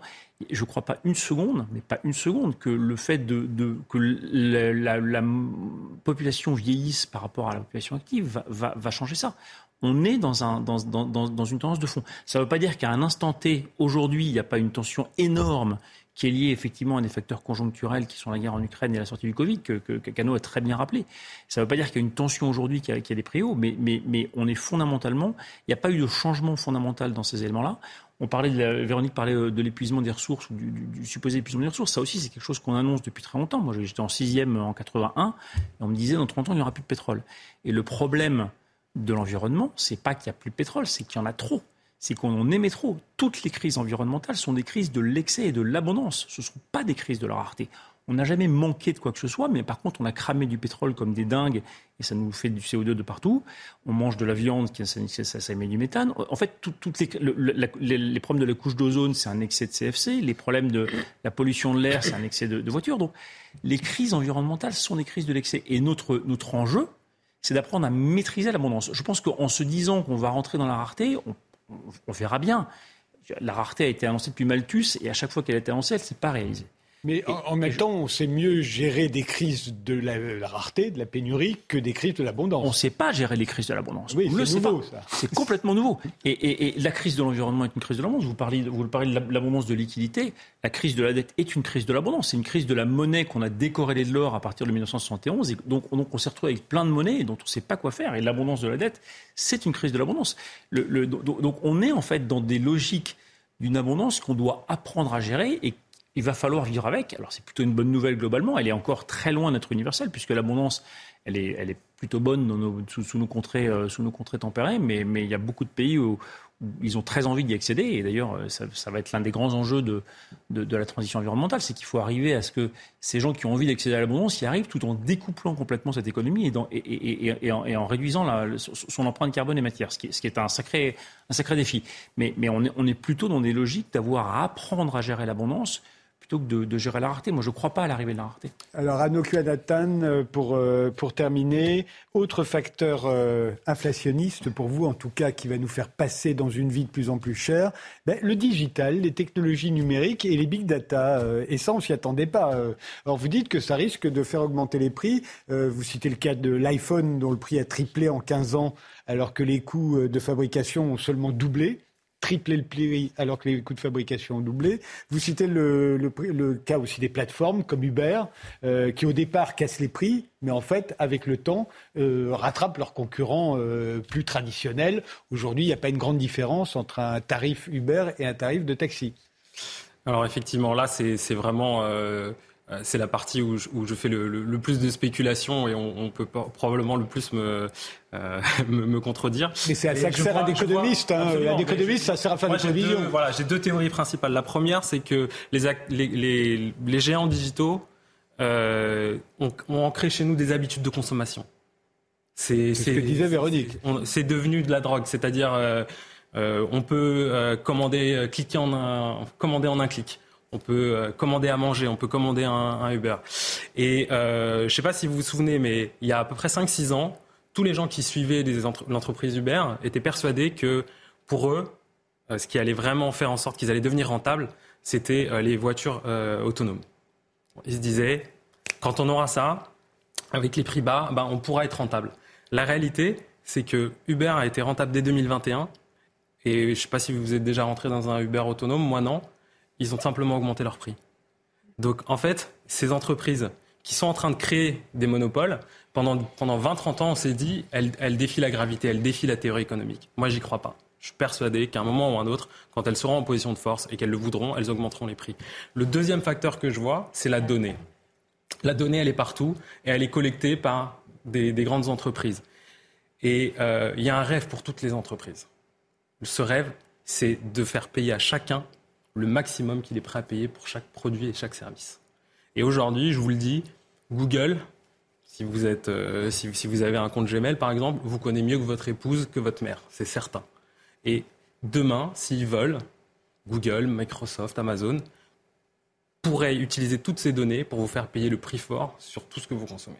Un peu comme on paye chacun euh, un prix différent pour le même billet d'avion. Exactement. Sauf que la différence, c'est que les compagnies aériennes font ce qu'on appelle du yield management, c'est-à-dire qu'elles essayent de rentrer rapidement dans leurs frais et euh, d'optimiser les marges. C'est-à-dire, euh, on sait que quelqu'un qui, va réserver pour un voyage demain, en fait, lui, il a un impératif. Donc, il va être prêt à payer fort. Quelqu'un qui réserve trois mois en avance, il peut changer, en fait. Il peut aller à une autre destination. Donc, lui, vous allez plutôt lui proposer un prix attractif pour essayer de remplir votre avion. Mais là, pour l'instant, c'est le seul endroit où on se retrouve tous avec le même billet, alors qu'on l'a tous payé, un prix différent. Et demain, ça pourrait arriver pour tout. Il y a d'autres facteurs, parce qu'on en parle un peu moins, mais euh, euh, Véronique l'a mentionné, on paye tous une assurance. Je peux vous garantir qu'en fonction de votre dossier médical, vous et moi, on ne paye pas la même chose. Même si on a le même âge et on a le même profil. Donc en fait, il y a, déjà des secteurs, des, produits, des services sur lesquels il y a un petit peu de pricing euh, personnalisé, entre guillemets. Mais ce que permettrait la donnée, si on l'utilise vraiment, ce serait d'avoir un, prix personnalisé par produit, par personne. Alors, une minute chacun, juste avant, pardon, juste avant le rappel des titres. Véronique, Flores euh, Non, euh, je, partage beaucoup de, des avis, hein, de ces avis, et je pense qu'effectivement, on, est face à un changement, euh, pour moi, séculaire, hein, et, euh, et, qui va imposer des, modifications de mode de vie et avoir des, des, conséquences auxquelles il faut, il faut absolument se préparer, parce que la conséquence humaine et sociétale est considérable. Hein. donc oui, je, je partage beaucoup de ce qui a été émis comme euh, raisonnement. Véronique est aussi pessimiste que. Donc euh, Oui, je, je, séparerai deux choses dans ce qu'a dit Anno le digital et ce qu'il appelle le monopole. pour moi, le mot important, c'est monopole. le digital, il, tend, à faire réduire les prix. C'est-à-dire que les prix sur Internet, ils permettent de comparer. Tant que, vous, tant que le digital donne un accès à l'information, vous avez en fait, c'est un facteur parfaitement déflationniste. En revanche, là où il a raison, c'est que s'il y a effectivement des monopoles qui se mettent en place et qui peuvent exercer un pouvoir de prix, comme c'est effectivement le cas aux États-Unis, la concurrence aux États-Unis est moins bonne qu'en Europe. C'est Thomas Philippon qui l'a notamment démontré. Aux États-Unis, il peut y avoir des, des, phénomènes de monopole. En Europe, il y en a un peu moins et il faut absolument qu'il n'en ait pas. À partir du moment où vous avez de la concurrence, le digital est un facteur de, déflation euh, et, absolument inéluctable, mais effectivement, il faut absolument empêcher la mise en place de, monopoles, euh, notamment dans l'économie. Mais vous avez bien remarqué qu'à chaque fois, on croit que la concurrence va fabriquer effectivement de la déflation et que ça va être bénéfique aux consommateurs, et qu'on s'aperçoit qu'en général, ça, on arrive à des concentrations après. Non, non, encore une fois, encore une fois, ça fait 200 ans que les prix baissent et ça fait 200 ans. Oui, On, on, parlait du transport aérien. Le transport aérien, c'est devenu, euh, c'est devenu d'une démocratisation incroyable. Il y, a, il, y a, 40 ans, le transport aérien, c'était un truc de riche. Aujourd'hui, c'est devenu. Euh, vous ça commence à évoluer. C'est ce que vous pensez C'est ce que vous pensez Vous pensez que ça va s'inverser Moi, je, pense que cette tendance de 200 ans, elle ne va pas s'inverser. Voilà. Écoutez, ben voilà, euh, c'est aussi à ça que servent les économistes, à faire des prévisions. Généralement, on les appelle après pour qu'ils nous expliquent ce qui s'est passé. Là, pour une fois, on l'a appelé avant. Et on verra bien euh, si euh, ce qu'ils viennent nous raconter arrive ou pas. c'est le rappel des titres, Isabelle Piboulot, et on se retrouve juste après. Et on va parler de cette annonce terrible que vient de faire la Fédération mondiale de l'obésité d'ici une douzaine d'années. Un, un habitant de cette planète sur deux sera en surpoids ou obèse. On va voir quelles conséquences ça peut avoir, mais d'abord le rappel des titres. Olivier Véran l'assure, le gouvernement ne veut pas avoir à utiliser l'article 49.3. À Matignon, Elisabeth Borne a réuni les principaux ministres concernés par la réforme des retraites. L'exécutif espère mener à bout le processus démocratique jusqu'au vote du texte. Les débats parlementaires reprendront mercredi avec la convocation d'une commission mixte paritaire en parallèle d'une huitième journée de manifestation. Face à l'avancée des Russes, les troupes ukrainiennes se préparent à lancer une contre-offensive à l'est. L'armée continue de défendre Bakhmut, où plusieurs routes importantes ont été coupées. Selon Volodymyr Zelensky, depuis le 6 mars, plus de 1100 soldats russes ont été tués dans la région. Emmanuel Macron recevra Victor Orban demain à l'Elysée. Un dîner de travail avant le Conseil européen des 23 et 24 mars. Le Premier ministre hongrois maintient une position ambiguë sur la guerre en Ukraine. Les deux dirigeants aborderont donc le sujet, mais aussi les questions d'énergie et le soutien à l'industrie européenne de défense. Les visiteurs du soir, euh, c'est jusqu'à minuit et, deux visiteurs du soir euh, de plus euh, nous ont rejoints. Et pourquoi? Eh bien parce que la Fédération mondiale de l'obésité prévoit dans son rapport annuel que la moitié de la population mondiale sera en surpoids ou obèse d'ici 2037. Une personne sur deux contre 38% aujourd'hui. Le magazine The Economist, qui est l'un des meilleurs du monde, en a d'ailleurs fait sa couverture. Et si The Economist fait sa couverture sur un sujet, c'est qu'il faut s'en préoccuper. Alors Serge Herberg, Merci d'avoir accepté notre invitation. Vous êtes épidémiologiste, nutritionniste. Vous êtes le père de l'indicateur Nutri-Score qui figure sur les emballages euh, et nous informe sur la qualité nutritionnelle euh, des produits que l'on achète. On va le voir euh, s'afficher, cet indicateur Nutri-Score, pour que les gens puissent l'identifier. Voilà, c'est lui. Vous le voyez maintenant sur tout ce que vous, enfin pas tout, mais presque tout ce que vous achetez. C'est à monsieur que vous le devez. vous êtes également l'auteur de Manger tais-toi un nutritionniste face au lobby agroalimentaire. C'est vrai que ça n'a pas été facile de l'imposer, hein, cet, étiquetage. Yves Lers, euh, vous êtes journaliste spécialisé dans l'environnement et vous êtes l'auteur de la Fabrique de l'obésité, enquête sur un fléau planétaire. Alors c'est donc bien un fléau planétaire, hein. ça concerne tout le monde. Oui, ça concerne le, monde entier. Et ça concerne non seulement les pays industrialisés, mais ça concerne également tous les pays émergents et même les pays en développement où on voit aujourd'hui que l'obésité devient un problème aussi important, voire plus dans certains pays que la famine. On croyait que la France était relativement euh, épargnée. J'ai cherché des chiffres. Alors on annonce 47% des adultes seraient déjà en surpoids en France. Euh, c'est selon une étude du mois dernier du Journal of euh, Clinical Medicine. J'ai l'impression qu'on l'a découvert, cette, cette, importance de l'obésité, du surpoids, mais surtout de l'obésité en France au moment de la, de la, pandémie de Covid, quand on a appris que 17% de la population française souffrait d'obésité, 8 millions de personnes, et que 35% des personnes euh, en réanimation étaient obèses et 40% des gens qui sont morts du Covid auraient été des obèses. Vous confirmez ces chiffres, Yves Lers? Je confirme ces chiffres. Je croyais même qu'ils étaient un peu supérieurs, parce qu'on a cité à un moment donné 50%. Et quand vous demandiez au personnel des hôpitaux comment ils faisaient, parce qu'aucun des lits n'était adapté aux personnes qui le recevaient, c'était catastrophique et ils n'avaient pas en plus la force physique pour les soigner et les traiter. Et ces gens-là, ils sont rentrés vivants, mais avec toutes les maladies et les comorbidités, dont ils souffraient, les 35% de mortalité, c'est pas surprenant. Et ça, c'est quand même des chiffres qui ont été très discrets. Hein. Il n'y a jamais eu de communiqué disant ah ben vous savez euh, finalement c'est pas forcément les vieux, c'est pas forcément les. On a beaucoup on a beaucoup tapé sur les vieux. Moi je suis pas jeune, mais je n'ai pas été malade. Mais c'est quand même le truc qui m'a le plus surpris, c'est-à-dire ne pas en parler, ne pas parler de l'obésité, c'est faire en sorte qu'elle n'existe pas. Et ça, c'est un des défauts majeurs actuellement, et ce n'est pas seulement un défaut, c'est un manque, une lacune énorme, volontaire sans doute, de nos gouvernants. Est-ce que vous êtes d'accord, Serge Jacques C'est un vrai problème de santé publique et, on a tendance à ne pas vouloir le mettre euh, sur la table? C'est un véritable enjeu de santé publique. Les conséquences à la fois humains, sociales et économiques sont tout à fait considérables. Alors, tout de même, dans les années 80 est apparu le terme d'épidémie d'obésité que l'OMS a mis en avant. C'est-à-dire qu'on a pris quand même conscience, notamment chez l'enfant, que au cours des dernières décennies, la fréquence du surpoids et de l'obésité augmentait considérablement. Alors ça s'est quand même médiatisé et ça a quand même eu comme réaction d'entraîner que dans la plupart des pays en Europe, à la fin des années 90, ont été mises en place des politiques nationales visant à améliorer la nutrition et donc réduire le risque d'obésité. Elles ont été souvent un peu frileuses et timides, mais il y a quand même eu une prise de conscience, entre autres liée aux médias, qui ont mis en évidence quand même l'importance de ce phénomène qui se développait surtout chez les enfants, ce qui a sensibilisé quand même la population.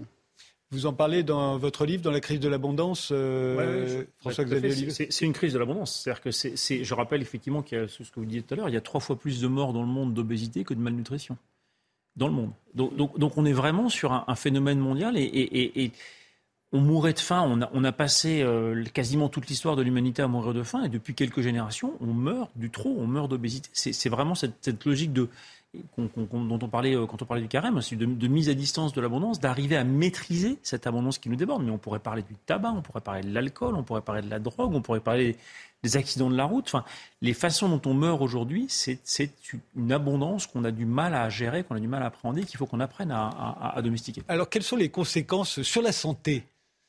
Alors, sur la santé, il y a, des conséquences d'abord immédiates. C'est-à-dire le surpoids et l'obésité, ça fait jouer au niveau des articulations, ça, pose des problèmes au niveau digestif, mais surtout, l'obésité a des conséquences en termes de risque de maladies chroniques. Ça augmente le risque de maladies cardiovasculaires, de cancer, de, diabète, euh, d'hypertension. Donc, ça a un impact extrêmement important, en plus de toutes les autres conséquences psychologiques, l'acceptabilité à la fois sociétale et par les individus donc ça soulève tout un tas de problèmes.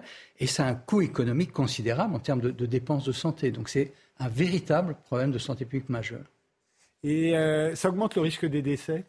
Ah oui, considérablement. D'ailleurs, ça devient une cause importante de décès. Alors, moins directement par l'obésité que par ses conséquences. En augmentant évidemment le risque de cancer ou de maladie cardiovasculaire, on augmente le risque de mortalité, surtout de mortalité prématurée. Une mortalité qui est plus évitable euh, parce qu'elle survient à un âge relativement plus jeune. Donc ça a des conséquences pour lesquelles il est indispensable que se mettent en place des politiques de santé publique, ce qu'on a du mal à faire euh, émerger aujourd'hui compte tenu des, aussi des grands enjeux économiques auxquels on se heurte quand on veut toucher à ces problématiques de nutrition. On, va y venir, mais d'abord, euh, Yves Lers, qui, est touché?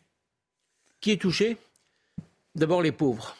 Ça, ça fait aucun doute. Si on prend la carte de France, on voit que le nord de la France, le nord et le nord-est, et l'est, l'est en général, il y a des taux qui sont le double. Vous prenez Paris, les taux sont très bas. Paris-Paris. Je ne parle pas de la Seine-Saint-Denis, ni de certains, certains départements de la couronne qui, eux, sont touchés euh, beaucoup, beaucoup ou moins suivant les, suivant les petites villes qui sont un, peu bobos et d'autres qui sont un peu moins et tout. Donc c'est pas tellement parce qu'on mange trop, comme disait François Xavier, plutôt parce qu'on mange mal. parce qu'on mange trop mal. Justement, on mange trop, mais on mange trop mal. Je voudrais revenir sur un aspect. Ce n'est plus une épidémie de nos jours, c'est une pandémie. C'est ça le problème, c'est qu'on n'est plus dans une, une épidémie. C'est une pandémie mondiale, mais contrairement à celle qu'on vient de vivre, euh, qui peut, hein, on risque de retrouver tel ou tel euh, effet dans, l'avenir. Mais cette pandémie-là, elle est devenue permanente. Et ça, c'est jamais arrivé. C'est jamais arrivé. La peste, elle s'est arrêtée. Une pandémie qui continue et qui s'aggrave indéfiniment, c'est complètement effrayant. Elle est partie d'où? Elle est passée par où? Elle est, elle est partie des États-Unis, naturellement. Vraiment? Ah oui, vraiment. Ça, alors là, de ce côté-là, il n'y a pas de doute. Elle est arrivée en Europe via l'Angleterre, naturellement, via la Grande-Bretagne, parce que ça arrive toujours des États-Unis vers la Grande-Bretagne. C'est parti vers l'Allemagne. Euh, après, c'est revenu vers chez nous, l'Italie, l'Espagne aussi, pas mal. Et chez nous, maintenant, on était un peu épargné, c'est-à-dire qu'on avait des taux qui étaient gentils, 17%, on ne se rendait pas compte que 17%, c'était déjà énorme. Mais c'est énorme. Et puis maintenant, ben, c'est global. C'est global. La Chine, euh, grâce à, grâce à des, des boissons euh, pétillantes, etc., qui sont très présentes là-bas, le Coca-Cola et les autres, euh, la Chine n'est absolument plus épargnée du tout. Et ils commencent seulement à s'en rendre compte. C'est quelque chose. Mais maintenant, alors, on va faire des séances de gymnastique publique. Il y a des photos qui sont épouvantables. Vous voyez des petits gamins comme ça qui sont en train de, de gigoter par terre. Mais ils peuvent gigoter tant, tant qu'ils veulent. C'est pas ça qui va les faire maigrir ils seront peut-être plus en forme, mais ils vont mourir quand même comme ça. Alors les petits, les jeunes, ils mourront pas. Et tout le problème de ce qui est en France ou ailleurs, c'est les enfants. Ce sont les enfants. Si on s'attaque pas à la question des enfants, on estime que euh, vers 8-10 ans, euh, c'est déjà imprimé, j'allais dire, c'est fichu. Euh, D'accord, Serge Jacques oui, tout à fait. C'est à la fois un problème d'enfance, c'est aussi un problème, on l'a évoqué, c'est un marqueur social, l'obésité. Hein. En effet, un enfant d'ouvrier a quatre fois plus de risques d'être obèse qu'un enfant de cadre. Donc, c'est un phénomène qui touche toute la population, qui touche particulièrement les populations défavorisées. C'est d'ailleurs pas français, c'est dans absolument tous les pays, comme ceci vient d'être rappelé notamment dans des pays qui sont en émergence. Vous avez parlé de la, la Chine, mais si on regarde le, Mexique, les pays d'Amérique latine, ce sont des chiffres encore plus astronomiques. Donc c'est quelque chose de, véritablement inquiétant et pour lequel on a, par contre, des perspectives de mesures qui pourraient réduire cette augmentation épidémique, cette pandémie aujourd'hui que, que l'on rencontre. Alors, François, euh, Espéré, pardon. J'ai juste deux rebonds. Le premier, c'est que pour moi, l'obésité, c'est n'est pas seulement un problème physique, c'est même un archétype. C'est-à-dire que ces, corps flasques, ces, articulations fragiles, ces masses musculaires, des débilités, euh, ça marche aussi très bien pour l'intellect et pour le spirituel. C'est-à-dire que c'est aussi des esprits qui sont bourrés de saloperies TikTok avec très peu de connaissances. C'est-à-dire que c'est vraiment un archétype global. Le, modèle de l'obésité, il marche dans plein de secteurs, malheureusement. C'est pas cantonné au physique. Et la deuxième chose, c'est que ça fait quand même apparaître la question dont on n'a pas beaucoup parlé sur l'inflation et dont on aurait pu parler, règne de la quantité et abolition de la qualité. C'est-à-dire, j'ai quand même l'impression que l'obésité, c'est le triomphe de la quantité et l'abolition de la qualité. C'est là où il y a de la qualité, il y a moins d'obésité.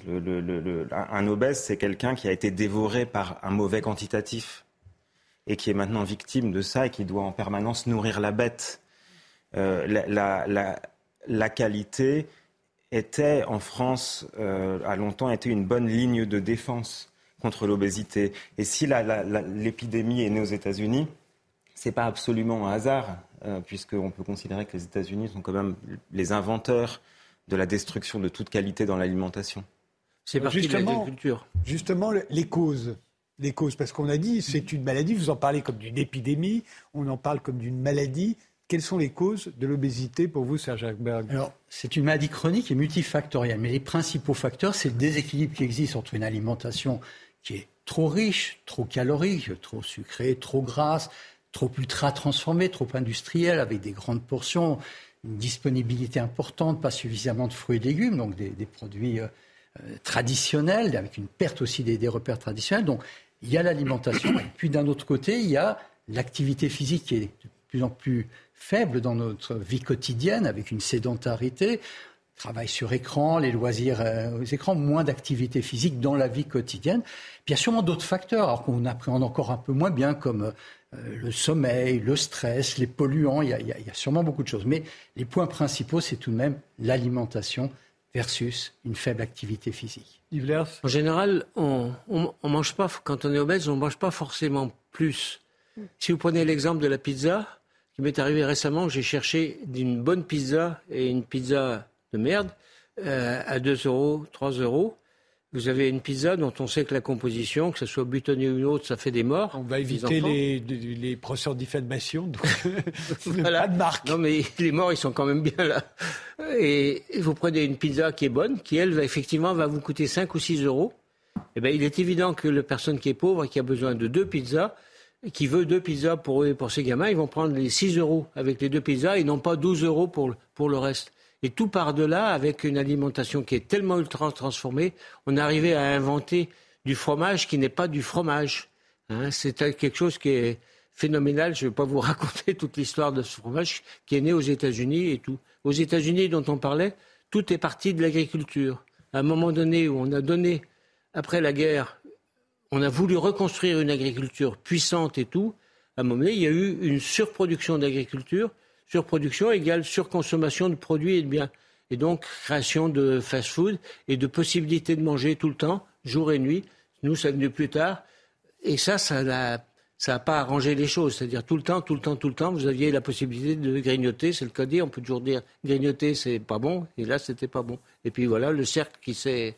Si, maintenant, il atteint l'Afrique. Hein faut pas oublier une chose. J'allais vous poser les questions parce qu'effectivement, quand on dit que c'est mondial, ça inclut donc euh, l'Afrique. Ça inclut l'Afrique pour euh, pour plusieurs raisons. D'abord parce que les, les, fabricants sont extrêmement puissants et intelligents et, et futés, je vais dire, qui, qui, savent y faire. Dans des pays comme euh, Abidjan, par exemple, ça fait bien de manger autrement. Vous comprenez? C'est pas comme euh, grand-père on va pas manger du manioc euh, dégueulasse et tout. On a toujours été bien nourri avec le manioc. Mais non, non, on va se faire un bon machin et tout. Je vais pas vous faire faire un procès, vous voyez de qui qui je veux parler. Mais c'est comme ça, et à un moment donné, on en prend un peu plus, on en prend un peu plus, et puis voilà, plouf, la courbe, elle, la courbe, elle remonte. Et c'est pire en Océanie, avec une, euh, un aspect qui est, qui est étonnant, c'est qu'ils sont habitués à une nourriture qui était leur nourriture traditionnelle, et si vous changez cette nourriture par une nourriture industrielle occidentalisée, occidentale, elle va contre la génétique de ces, ces populations-là. Et à un moment donné, même si au ils ne mangent pas plus, ils vont tomber malades parce que les études avaient été faites euh, auprès des Indiens. Vous confirmez, Serge Agbang Oui, alors il y a des facteurs génétiques qui, qui, jouent.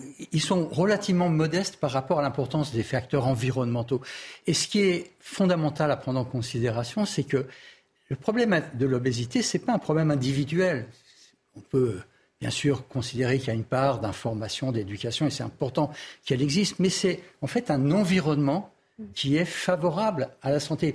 Donc, le fait que vous ayez un marketing qui pousse à consommer des aliments qui ne sont pas intéressants sur le plan nutritionnel, le fait que vous rentrez dans un magasin, la, distribution des produits à l'intérieur des, des, rayons n'est pas liée au hasard, ou les sorties de caisse. Donc, il y a tout un environnement qui, par défaut, vous pousse à consommer trop, mal, des produits trop riches, trop gras, et perdre vos valeurs. Et en effet, ce qui a été dit, on est en permanence sollicité, on trouve à manger en permanence autour de nous. Il y a des distributeurs automatiques sur, euh, quand vous prenez les transports, quand vous arrivez à votre travail.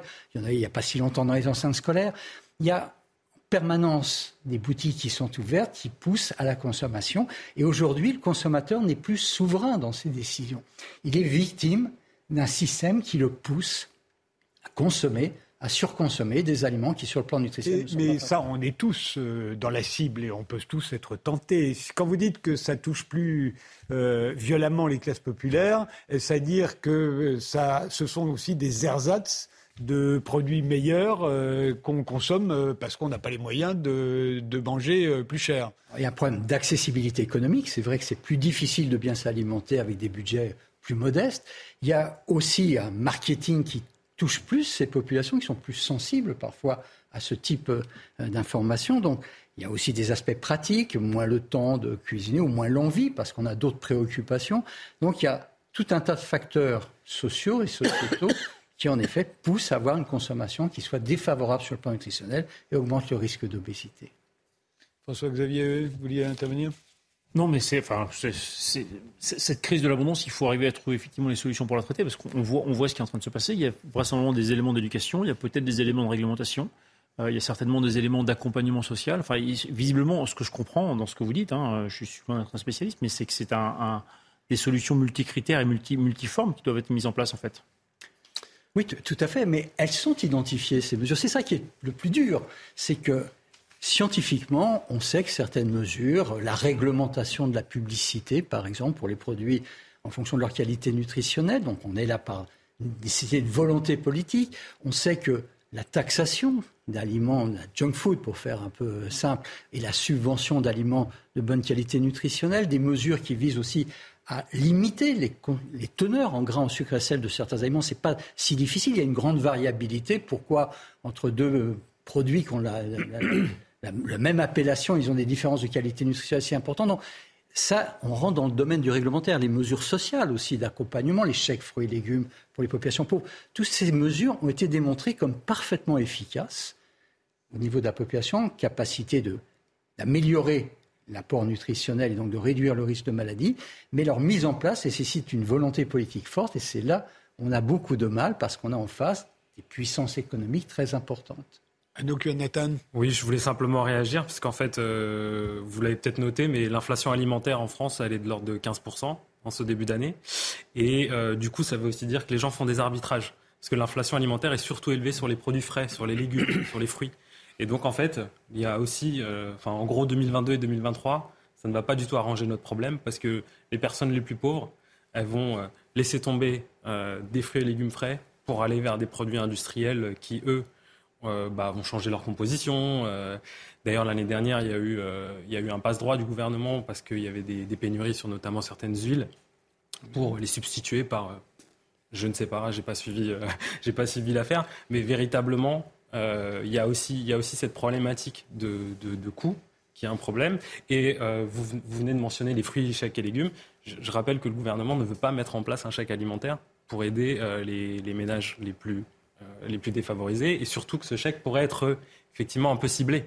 Euh, dire euh, c'est pour la consommation de fruits, de légumes, de produits, de produits sains, pas sur des produits transformés par exemple.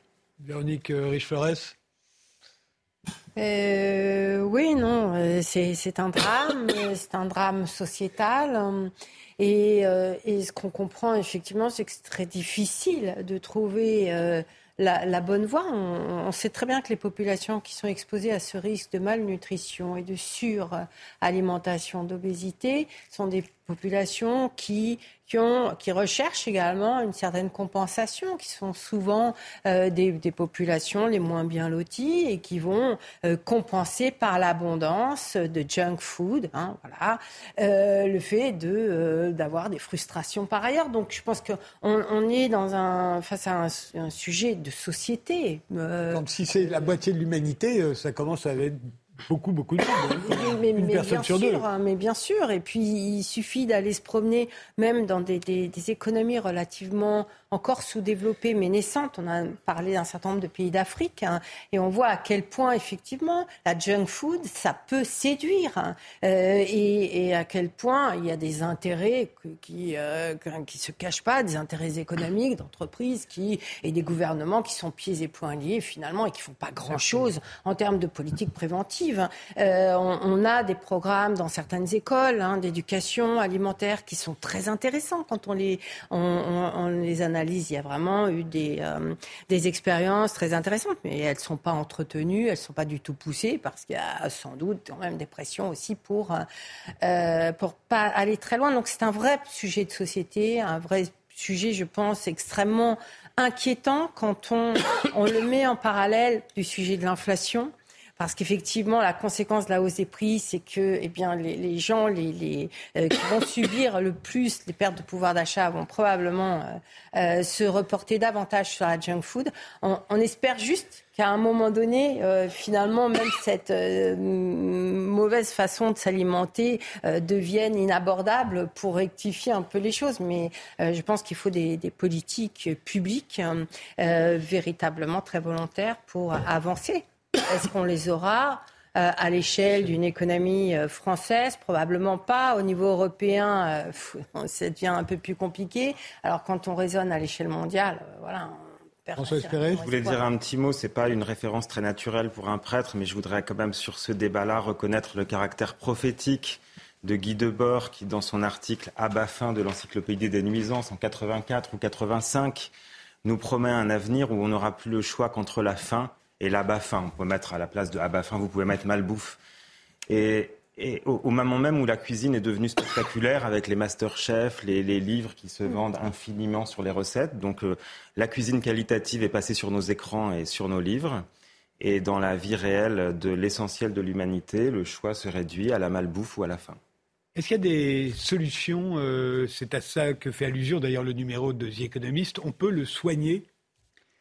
Alors, on peut le prévenir soigner, c'est déjà plus difficile. La prise en charge de l'obésité est extrêmement complexe. Il y a des mesures qui sont possibles. Mais c'est surtout la prévention qui compte.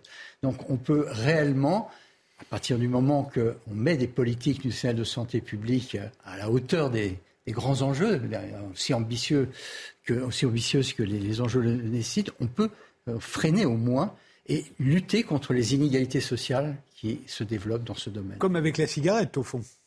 Oui, d'ailleurs, on retrouve à la fois des causes du même type et puis des difficultés de mise en place de politiques de prévention également équivalentes, parce que là encore, on se heurte à des intérêts économiques. Ce qu'il faut penser tout de même, c'est que, en France, l'Association nationale des industries alimentaires, c'est 180 milliards d'euros de chiffre d'affaires par an, c'est 450 000 emplois.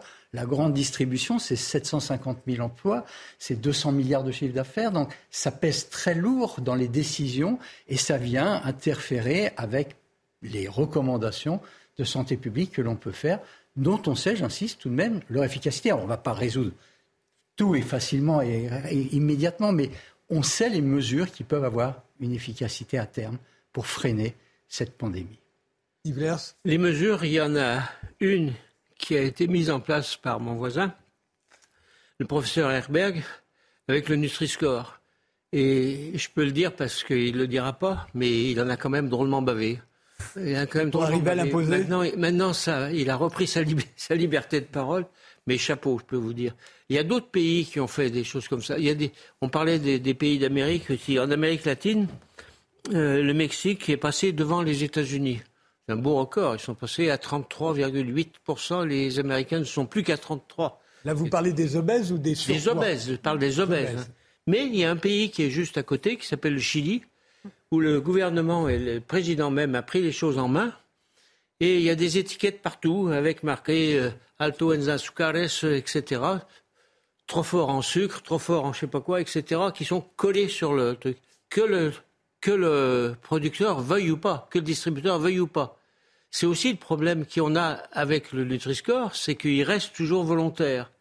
Il n'est pas obligatoire, malgré qu'il y ait 10 pays en Europe, c'est ça? Sept sept pays en Europe qui sont prêts à le faire. Il y a l'Italie qui renacle un peu parce que l'huile d'olive, ça, ça marche L'étiquetage, le, Nutri-Score, vous avez le, produit, ou du moins l'industriel qui fabrique le produit, a accepté de le, mettre. Ceux qui n'en veulent pas ne sont pas obligés de. C'est vrai parce qu'il y a une réglementation européenne. On va le revoir hein, pour que les gens sachent exactement de quoi on parle, mais. En fait, il y a une réglementation européenne au milieu des années 2000 qui a fait l'objet de pressions extrêmement fortes, là aussi des lobbies, pour empêcher qu'un État puisse rendre obligatoire un système d'information nutritionnelle simple, intuitif, compréhensible pour tous. Donc aujourd'hui, ça ne peut être fait que sur une base volontaire. Il faut que les industriels acceptent de le faire. Quand on a proposé le Nutri-Score en 2014, il n'y avait aucune entreprise qui le soutenait. Après quatre années de bataille, lorsqu'il a été adopté en France sur une base volontaire, il n'y avait que six entreprises. Aujourd'hui, il y en a 875. Ça représente à peu près 60% du marché, mais il reste encore des grands groupes. Je ne vais pas les citer, mais des grandes multinationales qui continuent à s'opposer et à le combattre. Dernier mot. Et ils choisissent sur lesquels? Ah non, ils ne choisissent pas. Pas le moment qu'ils l'ont adopté, ils doivent le mettre sur tous leurs produits. François-Xavier Oliveau Ce que je trouve assez fascinant, c'est qu'on retrouve les mêmes outils que ceux qu'on peut déployer, par exemple, sur le plan environnemental. Euh, c'est-à-dire que c'est de la formation, beaucoup. Euh, essayer d'expliquer aux gens ce qui se passe. Euh, c'est du digital, c'est des on parlait du cas par exemple, enfin il y a différentes applications qui peuvent permettre de faciliter cette information, donc c'est aussi l'innovation. Et puis c'est éventuellement la taxation, c'est-à-dire la capacité de, faire un prix plus élevé pour des produits plus nocifs, alors que ça peut être nocif sur le plan environnemental, ça peut être nocif sur le plan sanitaire, mais on retrouve finalement les mêmes outils qu'on va devoir développer de plus en plus pour cette espèce d'abondance qui nous dépasse et qu'on doit garder à, dont on doit prendre les, bénéfices, mais en, évitant les inconvénients. Et je pense que c'est vraiment l'un des grands enjeux des, décennies à venir d'arriver à, maîtriser cette abondance qui nous dépasse sur, sur l'information, sur le, sur le, tabac, sur l'alcool, sur, beaucoup, beaucoup d'éléments en fait. Un dernier mot, Yves Il faut savoir que ça coûte très cher cette histoire-là. En France, on parle de 30 milliards, c'est des chiffres qui datent de la Cour des comptes il y a déjà quelques années. D'autres chiffres citent 50 milliards d'euros par an. Et je parle en Chine maintenant, les chiffres ont bondi d'une façon. C'est parce que ça leur coûte de plus en plus cher qu'ils commencent à prendre les choses au sérieux. Et jusqu'à maintenant, ce n'était pas le cas. Juste un dernier rappel, c'est en France, les départements d'outre-mer. Les départements d'outre-mer sont extrêmement touchés dans des proportions qui sont euh, de l'ordre de 60% de surpoids et, et autour de 30% d'obésité. Et là, qu'est-ce qu'on fait? On aide, on subventionne le sucre, mais pas les poireaux.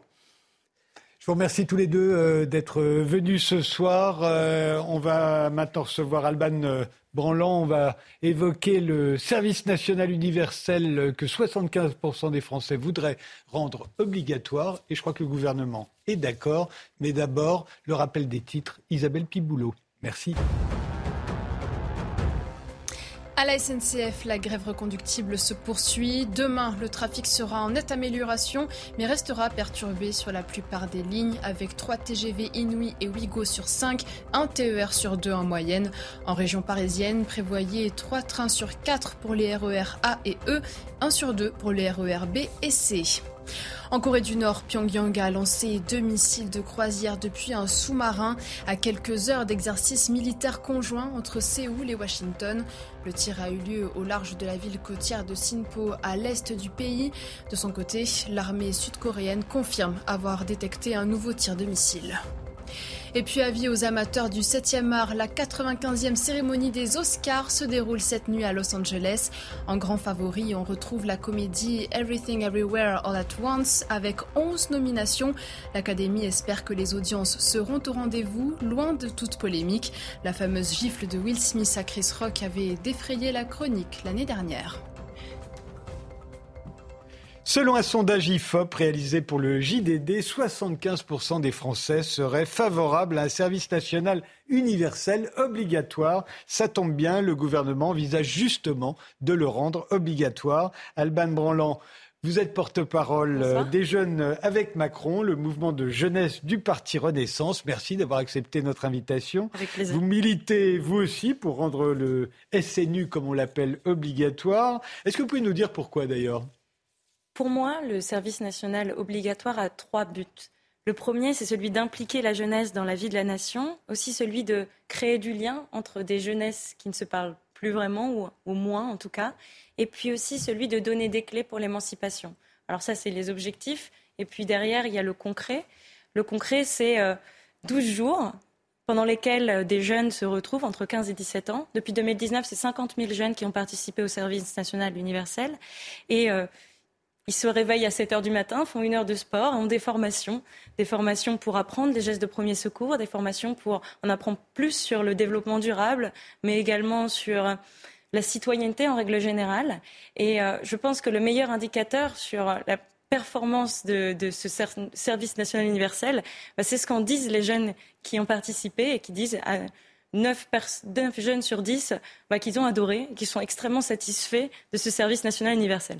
Alors, eux sont les volontaires. Hein. Après, quand on le rendra obligatoire, c'est plus 60 000, c'est 800 000 que ça va concerner. Et, alors, c'est là où, justement, euh, je vous ai demandé de venir pour répondre aux objections. Parce qu'évidemment, pour l'instant, 75% des Français sont pour le rendre obligatoire. On se dit, bon, ben voilà, c'est gagné. Mais c'est jamais comme ça que ça se passe. Il y a déjà plein d'objections. C'est déjà pas mal, quand même. oui, ça non, fait non. plaisir. Mais il y a déjà plein d'objections qui se font jour ici et là, des tribunes dans les journaux. À peu près tout le monde commence à réagir. Et évidemment, euh, ça peut faire changer d'avis. Alors, autant que vous, qu'on commence le débat tout de suite, hein, puisque quand il s'agira de le rendre obligatoire, effectivement, il y aura débat. On va le commencer tout de suite avec vous.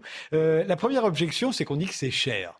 Ça coûterait 140 millions, euh, ça aurait coûté 50, ça coûte 140 millions cette année en 2023 pour accueillir au maximum 64 000 volontaires. Ce sont les chiffres qui ont été donnés, je crois, par le ministère lui-même. Euh, pour 800 000 jeunes, c'est-à-dire toute une génération entre 15 et 17 ans, disons 16 ans, ça coûterait entre 1 et 3 milliards d'euros. Euh, oui, l'enveloppe euh, qui a été budgétée représente 1,9 milliard d'euros pour 800 000 élèves, donc euh, une tranche d'âge. Nous, on partirait plutôt sur la classe de seconde, parce qu'en troisième, il y a des examens, en première également, donc ce serait plutôt la, classe de seconde qui serait visée. Euh, pour moi, ce que, ce que l'on promet, ce que l'on promeut, ça n'a pas de prix. C'est-à-dire cette cohésion qui transparaît, ce, cette, ce sens que l'on donne, euh, je trouve que c'est euh, quelque chose d'assez formidable et je trouve qu'on va dans le bon sens et que ça n'a pas de prix. Je pense qu'il faut rappeler que ce n'est pas un, budget qui est une enveloppe budgétaire qui est prise sur l'éducation nationale. Non, non. loin de là. Donc voilà, c'est juste. En revanche, le temps, lui, le temps, il est pris sur l'éducation nationale. Les 12 jours, il faudra bien les prendre à quelqu'un et on va les prendre à l'éducation nationale. Mais ça, fera partie du parcours finalement euh, de l'éducation nationale. Ça fera partie du parcours scolaire, c'est-à-dire qu'on va commencer euh, dès l'école primaire à parler de ce service national universel et à dire voilà, on le prépare tous ensemble.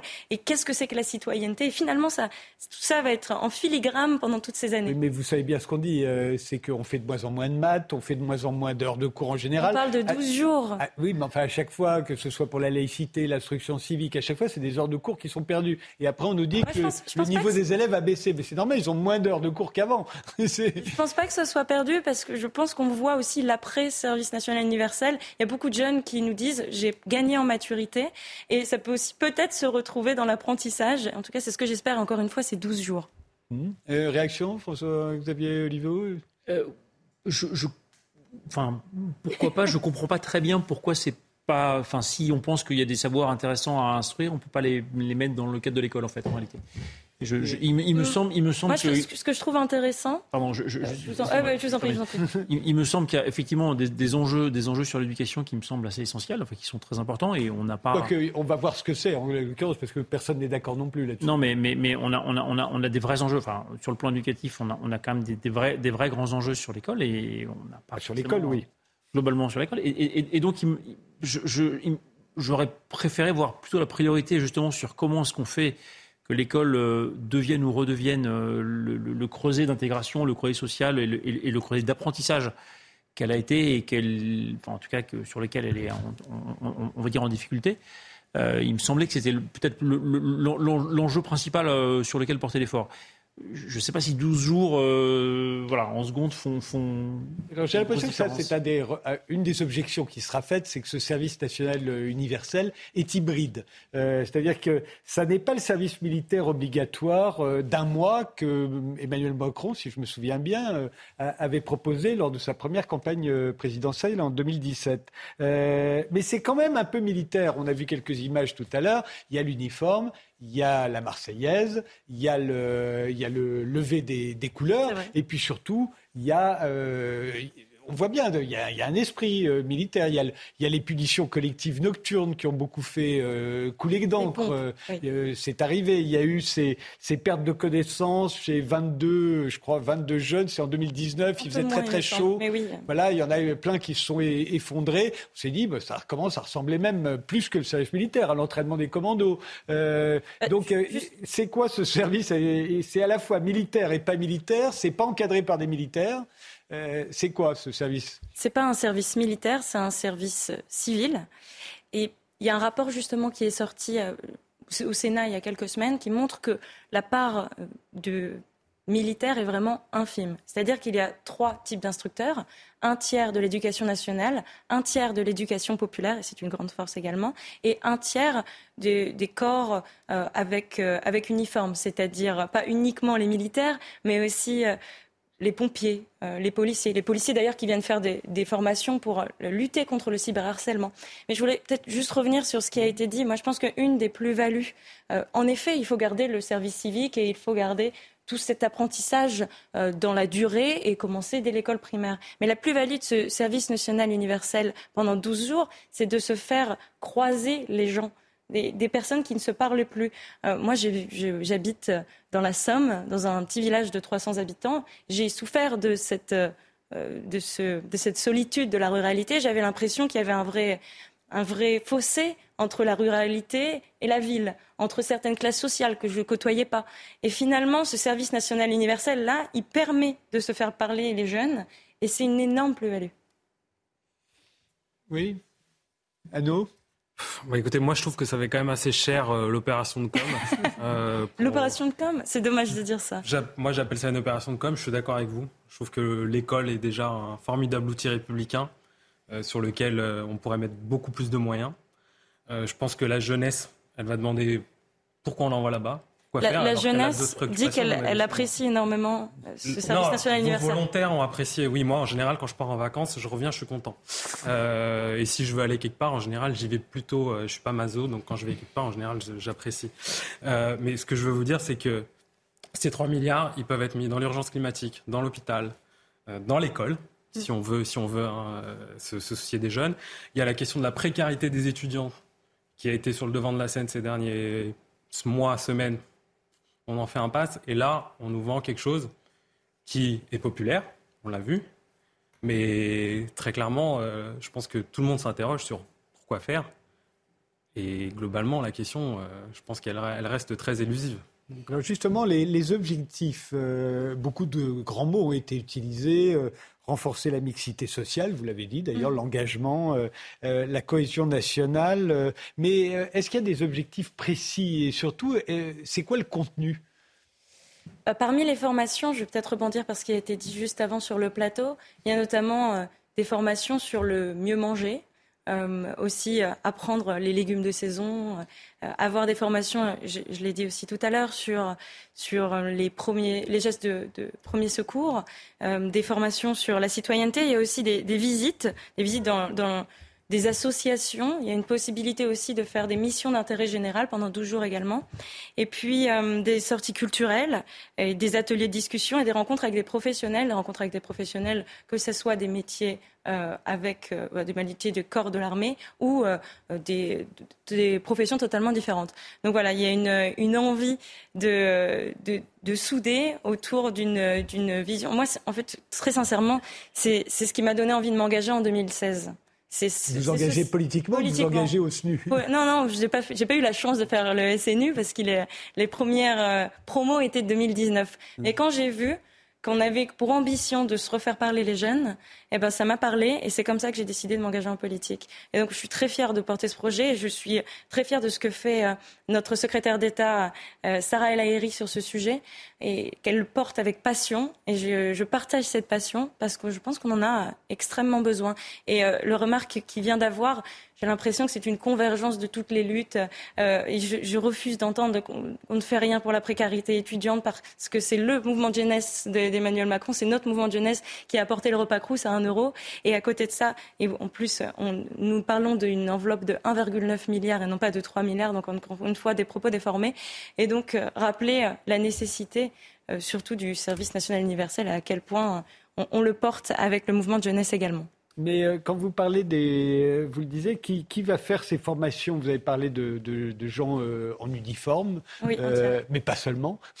Il y a des gens de l'éducation nationale aussi, mais ça va être, ça va être quoi Le volontariat Est-ce que, est-ce que tout ça est déjà organisé ou on est encore à, à réfléchir? ce qui se passe aujourd'hui, c'est que la décision va se faire, je pense, sur le bureau du président dans les mois qui arrivent. Il y a deux hypothèses.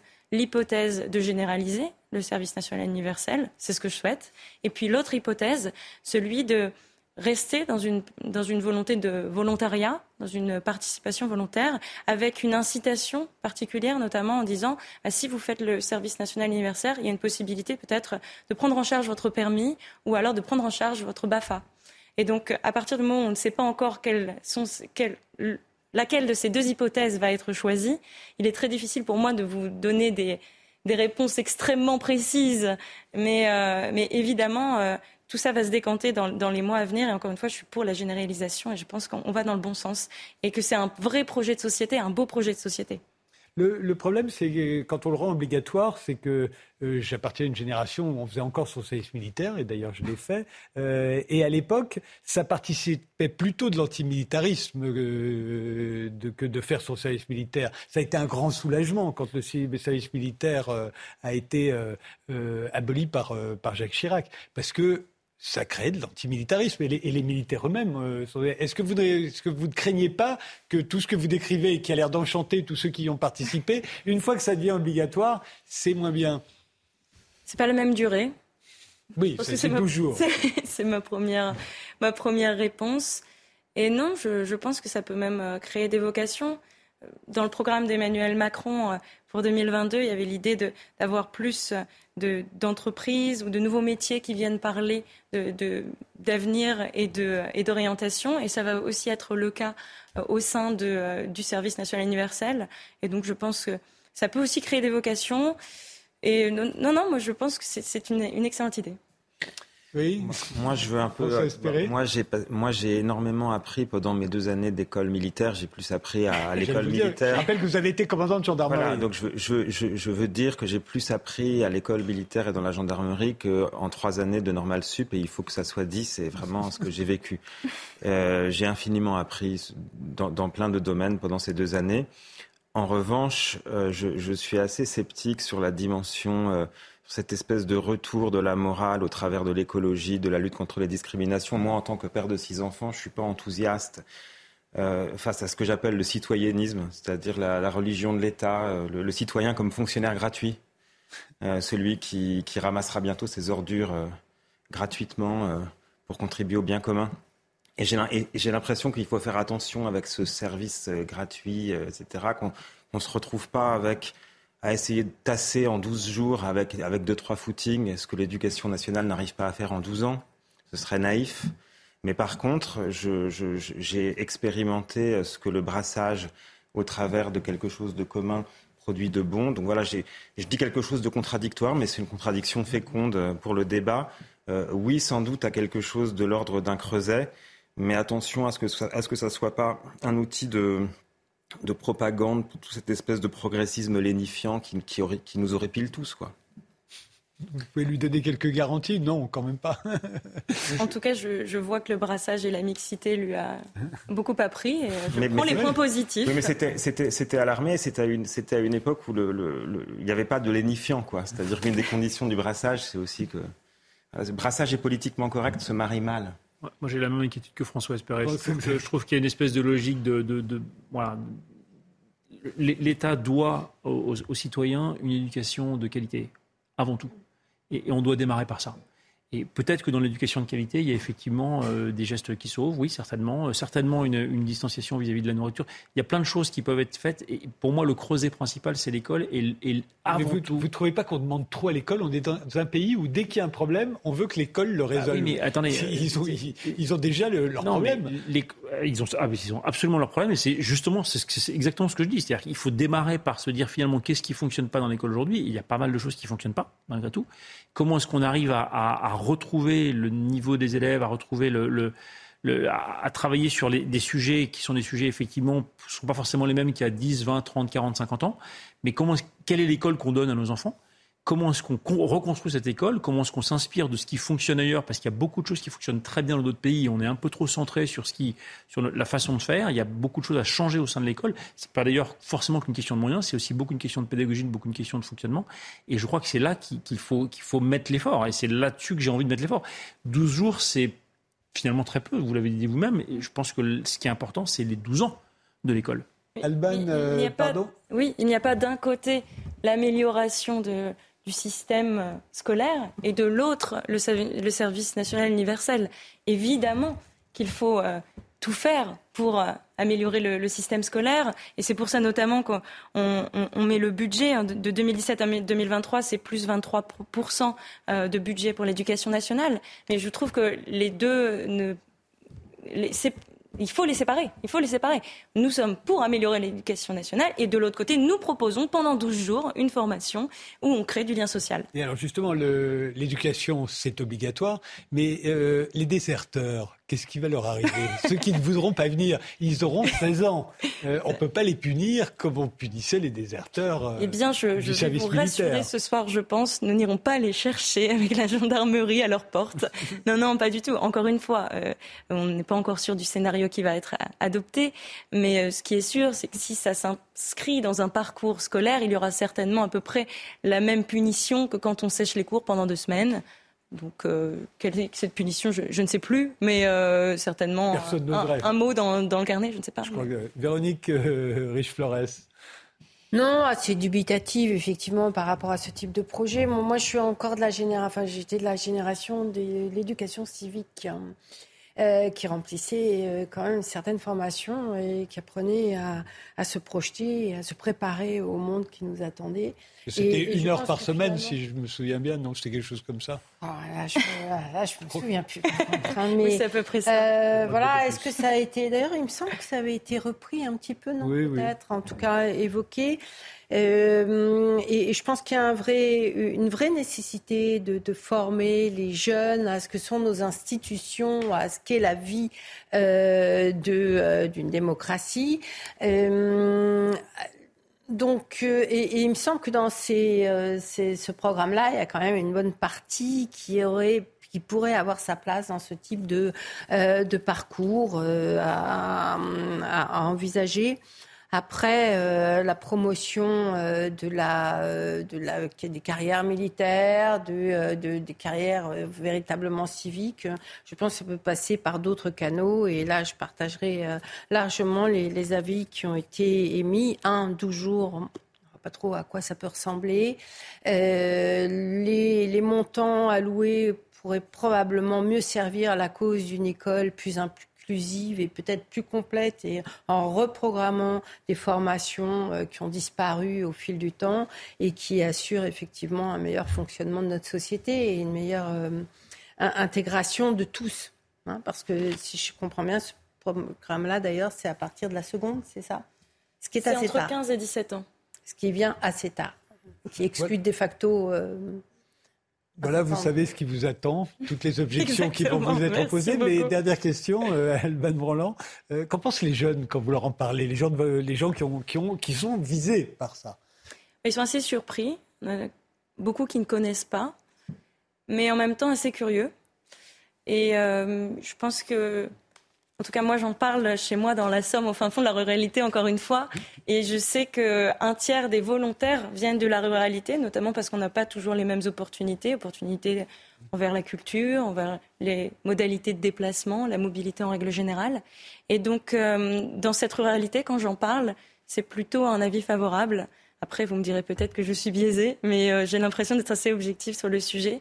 Euh, et, puis, il y a cette question aussi, le service national, le premier séjour de 12 jours, n'est pas dans le département.